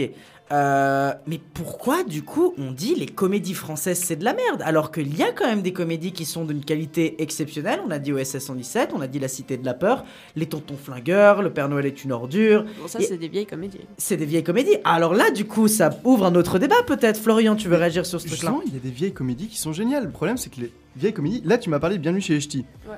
Personnellement, j'ai bien aimé, mais le problème, c'est que ce qu'il y a eu après, il y a eu rien à, dé- euh, rien à déclarer, Oui, je crois. Il y a eu encore un autre film sur les ch'tis, Ouais. mais c'est parce que ils essaient de recycler à chaque fois la formule. Mm. Même chose avec Qu'est-ce qu'on a fait au beau mieux, même chose avec Mission Cléopâtre, où euh, il y a eu des films incroyables tels que Aladdin avec Kev Adams. Ah, évidemment. Oh. Aladdin 2 qui s'était inspiré avec des grosses guillemets de Mission Cléopâtre dans son humour. Mais ça marche pas. Parce que quand tu veux imiter quelque chose qui marche, tu seras jamais aussi bien que l'original. Mais même les bronzés font du ski, enfin, euh, à ce moment-là. Le dernier bronzé fond du Le- ski. Le qu'est-ce que dernier, il c'est est nul, mais le premier, encore une fois, genre, je l'aime bien, genre. Genre, euh, même juste avec la musique. euh, genre, Ah, Le, le premier, c'est les genre- bronzés, le deuxième, c'est les bronzés fond Ah, du le deux- ouais, bah, alors c'est- les, les deux premiers je les aime bien mais euh, moi en particulier Bronzé fond du ski parce que voilà par exemple la scène de la serpentine genre, c'est c'est hyper culte enfin pour moi euh, voilà c'est j'ai grandi enfin, j'ai grandi quand même avec ça et puis c'est c'est hyper marrant enfin voilà Mais je crois que le problème, c'est qu'on essaie de faire des blagues qui marchaient en 2000. On essaie de faire en sorte qu'elles marchent en 2022. C'est impossible. Et, et- et c'est impossible. Je pense que c'est ça Est-ce que vraiment du le coup, problème. je vais resserrer le débat, est-ce que du coup, peut-être les comédies, c'est pour ça qu'on considère que les comédies françaises maintenant c'est de la merde, c'est parce que les comédies n'ont pas réussi à évoluer avec le temps? Bah, en fait, euh, moi, je voulais élargir, mais. Mais élargi. Non, non. Viagra. Vas-y, élargis. Euh, bah parce qu'on disait pourquoi les, les comédies françaises, mais en fait, euh, euh, je sais pas, euh, je sais pas vous, mais les comédies américaines, elles sont pas spécialement d'un meilleur niveau. hein. Moi, je pense que le tournant de l'humour, justement, en général, a peut-être loupé le coche parce que maintenant, ils arrivent pas à euh, critiquer avec l'humour. J'ai l'impression qu'ils essayent de endorse un message en particulier pour être bien vu et euh, faire passer des, messages, euh, je sais pas, d'actualité contemporaine euh, ou des, préoccupations contemporaines, etc., sans réellement les questionner et juste en utilisant l'humour comme un prétexte. Et peut-être que c'est d'un point de vue plutôt global qu'il faudrait se poser la question est-ce que l'humour dans le cinéma en général, euh, c'est un peu chier, quoi? Mais en fait, excusez-moi, j'ai repris la parole direct, mais. Mais euh. Bon, après, c'est très occidentalo-centré. Hein, non, mais je trouve que c'est hyper intéressant parce que en soi, pourquoi la comédie doit véhicu- véhiculer forcément un message? On l'a vu avec Vampire en toute intimité, ou même avec euh, Airplane, ça véhicule pas forcément un message, mais ça fait rire. Ou Et du coup, euh, là, le tu- film que t'avais aimé là, dans le dernier épisode. Oui, Super malgré lui. Justement, c'est des films qui n'ont pas forcément un message euh, hyper important à faire passer, mais qui font rire parce que justement, ils ont cette liberté de ne pas avoir à, à transmettre un message. Oui, mais Bah, alors du il y coup, a le- de tout aussi. Hein. Mais alors du coup la question c'est comment faire rire et comment réussir à faire rire? Parce que la cité de la peur par exemple ça transmet pas forcément un message mais par contre la cité de la peur c'est poilant parce qu'il y a des rythmes de, de, de, de comédie de rythmes d'humour qui sont gérés il y a, il y, a, il y a toute une réflexion autour de comment faire rire. C'est-à-dire le montage aussi il y a une vraie réflexion de comment tu montes un film. Parce qu'il faut bien se rendre compte que une comédie si tu le rythmes d'une manière enfin de deux manières différentes euh, ton film il devient génial à mais qu'est-ce que c'est que cette merde j'ai envie de me couper les yeux. Donc faut, faut être très clair que du coup ok on peut prendre ce truc là en disant ok certaines comédies françaises sont de la merde parce qu'elles sont politiquement conservatrices et Ouais. un peu boomer. Ok. Euh, mais alors prenons les comédies qui sont juste là pour faire rire en soi Euh, mais là aussi, il y a un problème. Qu'est-ce qui s'est passé? Il y, a un ra- il y a un raté de coche? Comment ça se fait que les comédies françaises, elles ont raté le coche? Est-ce qu'elles ont vraiment raté le coche? Moi, j'ai l'impression que c'est ce qu'on disait au début. Il y a un problème dans notamment le financement des comédies. Lesquelles tu vas le plus médiatiser, lesquelles tu vas à qui tu vas donner le plus de budget? Évidemment que la comédie avec Christian Clavier, qui est une star euh, depuis des années, aura plus de budget qu'une autre. Et c'est un peu toujours le problème, j'ai l'impression, dans le cinéma français. Après, je, je, vraiment, je suis pas une connaisseuse dans la matière, mais j'ai l'impression qu'ils mettent en avant que certains films parce que c'est tel ou tel réalisateur, parce que c'est tel ou tel acteur. Et euh, c'est comme ça qu'ils arrivent à sponsoriser bah, des grosses merdes comme euh, Qu'est-ce qu'on a fait au bon Dieu. Et après, deuxièmement, je pense qu'il y a aussi peut-être une certaine pression des boîtes de prod qui Oui. forcent les gens Mhm. à réaliser, à écrire des films Oui. de plus en plus vite. Et je suis désolée, mais un film, ça s'élabore. Et l'humour, c'est ce qu'on dit depuis le début, c'est extrêmement fragile comme, euh, comme, euh, comme genre. Pardon. Nice car. C'est très compliqué à manier ta bite. Titre. Non, mais c'est vrai. Et du coup, peut-être que les gens qui ont moins d'argent, moins de, de médiatisation, moins de temps pour les faire, sont, sont de toute façon plus coincés. Mais en fait, euh, quand tu disais du coup, euh, il y a une pression euh, de certaines productions et tout, la plupart du temps, euh, quand c'est des comédies françaises, elles sont souvent financées par des productions de télé, Mhm. du style euh, TF1, TF1, M6, M6, C8, euh, tout ça, tout ça. Et genre, par exemple, je vais prendre un truc, genre, par exemple, TPMP, Mhm. genre le chef, genre, il est, il est pote avec Zemmour. Tu vois Ouais. Genre, le, le- le chef de production, il, est pote avec Zemmour et tout. Et genre, si tu vois, genre TPMP, bah, genre, il y a Libération qui a, qui a fait un, un article, tu vois. Genre, que comme quoi, genre, euh, c'était 50, euh, 54 ou 58%, je me suis, je, je sais plus, mais en tout cas, beaucoup plus, euh, enfin, plus de la moitié, qui est consacré euh, d'audience, du coup, euh, à, à l'extrême droite. Euh, que, que les autres parties et du coup bah ça aussi ça peut influencer ça parce que c'est quand même TPMP si je si je ne m'abuse c'est C8 Ouais. et c'est bah voilà, quand même, le, le directeur, il est pote avec Zemmour. Et genre, c'est 8 aussi, ils ont fait genre. Ils, ont fait genre aussi des films et tout. Et, et voilà, et ça peut aussi influ- influ- influencer ça. Euh, Mhm. quand le, quand, quand euh, le, le directeur de ta prod et tout, ou de ta boîte et tout, euh, a certaines idées, c'est clair qu'il va refuser euh, des films qui ont. Bah, qui, qui sont du coup respectueux des minorités, euh, etc., etc. Ou qui sont juste bons. Exactement. C'est un peu comme euh, Notre-Dame brûle. Exactement, t'as tout compris. Vraiment. Et, et- et malheureusement, c'est euh, ça. Le deuxième épisode, peut-être? Exactement. Euh, Par exemple, Notre-Dame Notre-Dame brûle, c'est vraiment un, un- pas un docu, mais une docu- docu-fiction, enfin, à peu près de, de- de Notre-Dame, bah, du coup, qui, bah, qui brûle, euh, d'où le titre, et que bah, finalement, c'est vraiment un, un, un- un film fait pour des bourgeois blancs catholiques, euh, genre euh, as fuck, et ça, ça se voit, ça transpire le républicanisme. Oui, mais- C'est incroyable, genre. Moi, je veux euh, revenir un peu sur voilà. le sujet de base, parce qu'il faut quand même comprendre que les comédies euh, qu'on considère vraiment les comédies un peu merdiques, euh, là où elles fonctionnent par exemple en France, c'est pas à Paris. Elles fonctionnent dans les zones où il y a plutôt de la ruralité. Par exemple, Les Tuches, qui est un des films qui, est le plus rega- qui, a été, qui a fait le plus d'entrées en France, c'est un film qui a pas fait beaucoup d'entrées à Paris. Par contre, ça a fait énormément d'entrées dans la ruralité, dans tout ce qui est autre que Paris, dans plutôt des petits cinémas de campagne, dans des trucs comme ça. Là, ça devient un grand événement. Ça, c'est des films, de, des comédies qu'on considère des films merdiques. En tout cas, au vu de la critique, c'est des trucs merdiques. Et pourtant, ça fait des grandes entrées. Et pourtant, le, le- même, à mon avis, le, le public ciblé par les tuches, c'est pas des bourgeois. Le, public des tuches, à mon avis, c'est beaucoup plus le, le- la personne un peu le de la grand classe public. moyenne, le grand public, classe moyenne, euh, qui est un peu dans, dans cette affaire-là.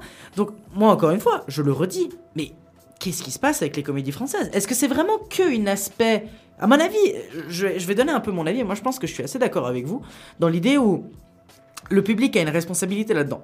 Parce que le public s'est un peu habitué à ce qu'il mange euh, des comédies très simplistes et très connes, genre Les Tuches, genre Qu'est-ce qu'on a fait au bon Dieu, genre euh, À bras ouverts, etc., etc. Ce genre de comédie-là. Le public, ils en mangent. Donc, les, les producteurs français sont pas cons. Ils vont produire ce genre de film. Si t'as des gens qui achètent, quel est l'intérêt d'aller financer des petits réalisateurs qui ont des propositions de genre? Quel est l'intérêt d'aller tenter de mettre de l'argent dans euh, des comédies un peu plus élaborées ou un peu plus, on va dire, plus techniques, etc., etc., etc. Moi, je vous donne un exemple, hein, mais le Camelot d'Alexandre Astier, qu'on puisse décider ou non que ça soit un bon ou mauvais film, c'est pas la question.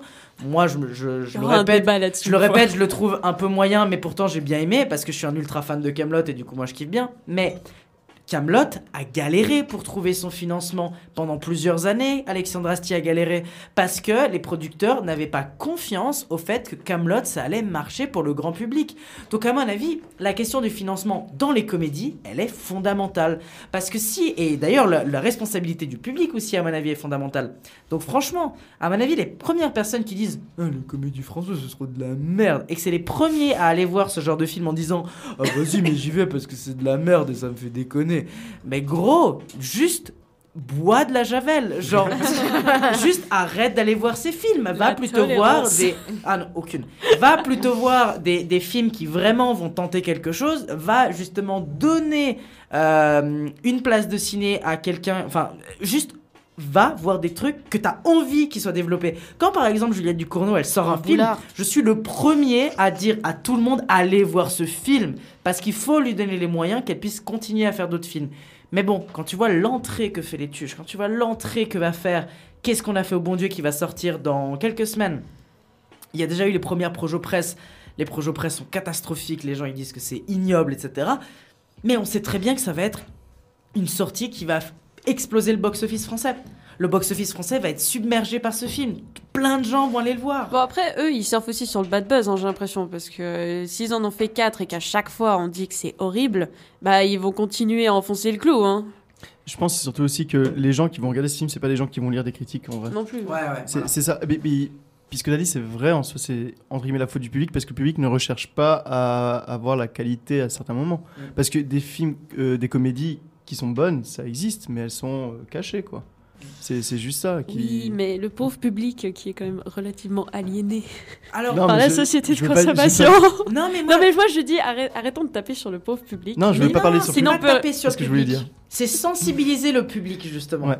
Tu veux que tu parles d'aliénation On peut parler de, de, prise de conscience, de prise de conscience en termes de classe d'audiovisuel. Et comme ça, on peut revenir à notre sujet de départ. Exactement. Non, mais en vrai, moi, je, suis bien d'accord. Je pense que la, question de la responsabilité de l'État du cinéma français, parce qu'on peut parler du cinéma français de manière générale, et on peut même aller à l'État du cinéma italien, si vous voulez qu'on aille encore plus loin. Parce Au que secours Pas qualifié. L'État du cinéma... Qualifié nulle part. L'État du, cinéma... Ah, Depuis 2000... Laurent. T'as toujours pas compris Il est dans le déni depuis, depuis 2018, le putain. J'ai envie de chialer. Je tiens, je tiens juste à Franchement, j'aurais honte, moi, hein, perso. Je, tiens, je tiens juste à dire que ce que vient de dire Thomas, c'est tout simplement la, parce que la je Suisse est tombée contre le Brésil. Hein. Je, hein. je, tiens juste à dire, c'est que je suis italien. Alors donc l'information que Thomas vient de me dire en disant l'Italie n'est pas qualifiée, c'est quelque chose qui me fait encore souffrir actuellement. Donc j'aimerais qu'il y ait du respect. On est un peu en deuil là. Euh, je demande un peu de... Faites part de votre tristesse sur les réseaux, respect. si vous Du coup, êtes je suis- Rital je- aussi. En fait, maintenant, je suis un peu triste, donc je redonne la parole à quelqu'un pour parler de ce sujet. like si t'as pleuré à chaque fois. l'Italie ou? Je reprends le micro parce que sinon c'est Non, mais sinon, en parlant de bonne conscience et tout, allez voir Titan.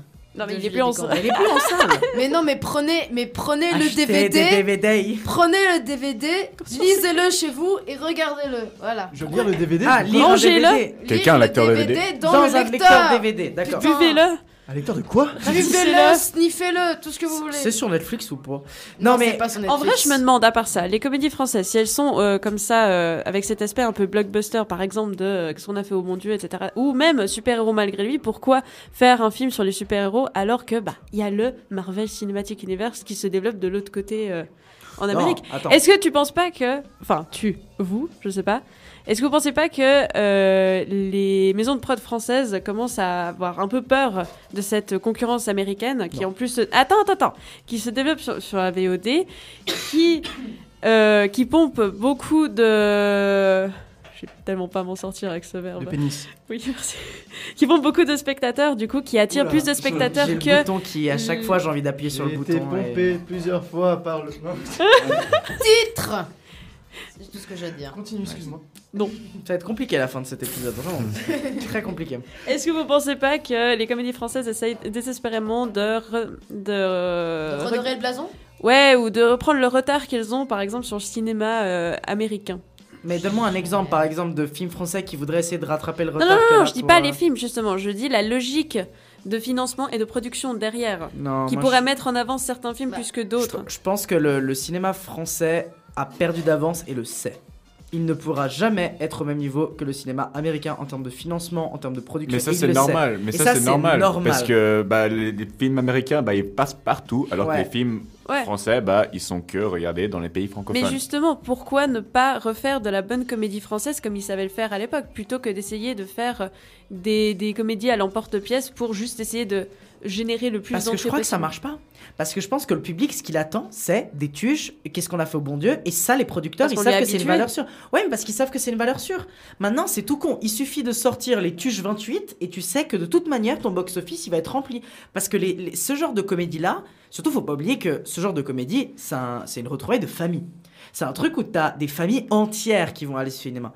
Et donc, en fait, c'est un peu le moment du week-end où tu vas faire Ah bah tiens, il y a la nouvelle comédie avec insérer un, un acteur raciste français lambda. Euh, c'est super bien, allons le voir. Et du Surtout, coup, ça fait plus d'entrées. oui, mais justement, ça fait des entrées, donc les producteurs, ils sont tout contents parce que les producteurs, ils se disent Ah, mais c'est nickel, de toute manière, on n'a pas besoin de se casser la tête, vu que de toute manière, l'entrée d'argent est importante. Les producteurs, ils pensent en termes de pognon. Maintenant, la, la question, c'est en termes de création artistique. Et là, je suis d'accord avec toi. Moi, je pense que. Maintenant, si c'est vraiment que mon avis perso, moi je pense que si on veut vraiment concurrencer dans la production artistique, etc., je pense que aller dans le chemin de la facilité et prendre la stupidité et prendre la stupidité des gens pour acquise, je pense que c'est pas comme ça qu'on va gagner. Je pense qu'un jour ou l'autre, et ça, bon, c'est mon petit cœur un peu utopiste qui, qui parle, je pense qu'un jour ou l'autre, il y a une comédie qui va sortir, qui a déjà été un peu le cas avec Camelot, même si je pense que c'est un peu raté. Mais Camelot aurait pu être ce gros truc qui aurait pu, malheureusement, ça l'est pas selon moi. Mais Camelot, par exemple, j'avais beaucoup d'espoir que ça soit justement cette comédie qui puisse presque inverser la tendance. Pour l'instant, ça l'a pas été. Mais par contre, dans l'avenir, je pense que il y a peut-être un jour un film, une comédie actuelle qui va vraiment exploser le box-office, un peu comme La Cité de la Peur ou ce genre de choses, et qui va vraiment re peut-être redonner un peu foi et qui va peut-être repousser un peu plus les producteurs à aller produire des films, des comédies un peu plus intéressants. Intouchable. Intouchable. Alors, ouais, j'allais dire ça. Intouchable, c'est Intouchable. plus ça.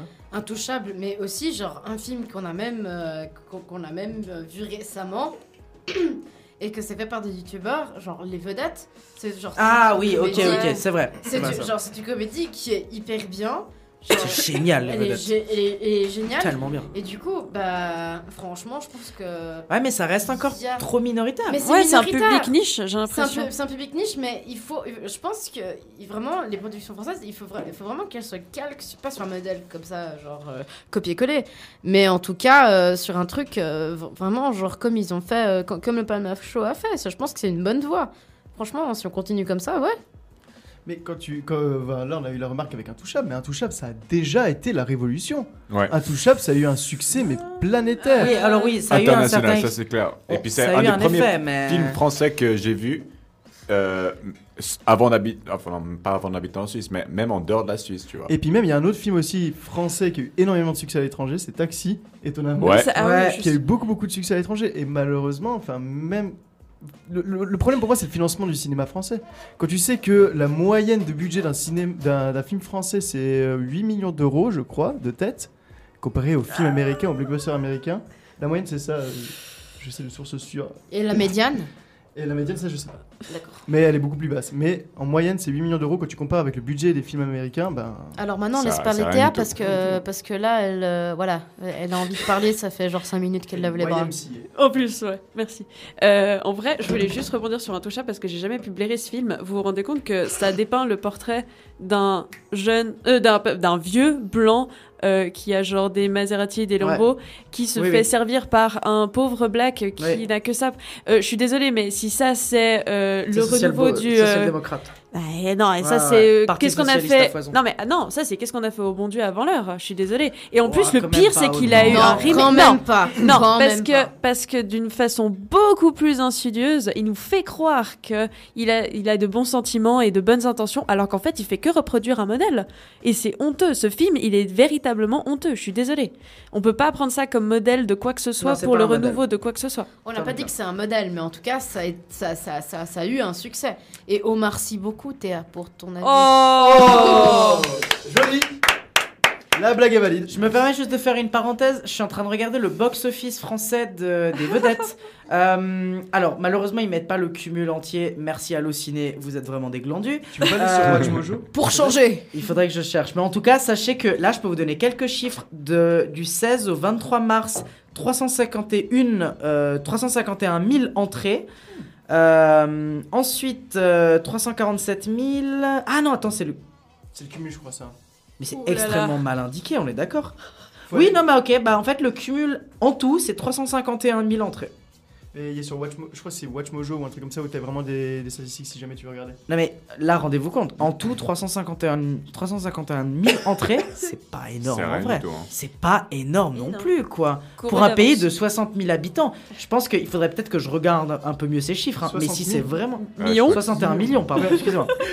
Je me disais, je me disais qu'il y avait un Ouais, non, je- c'est sur cette erreur que. Non, non, bah, vous savez, ça veut dire que l'émission commence de plus en plus à tarder et je pense que.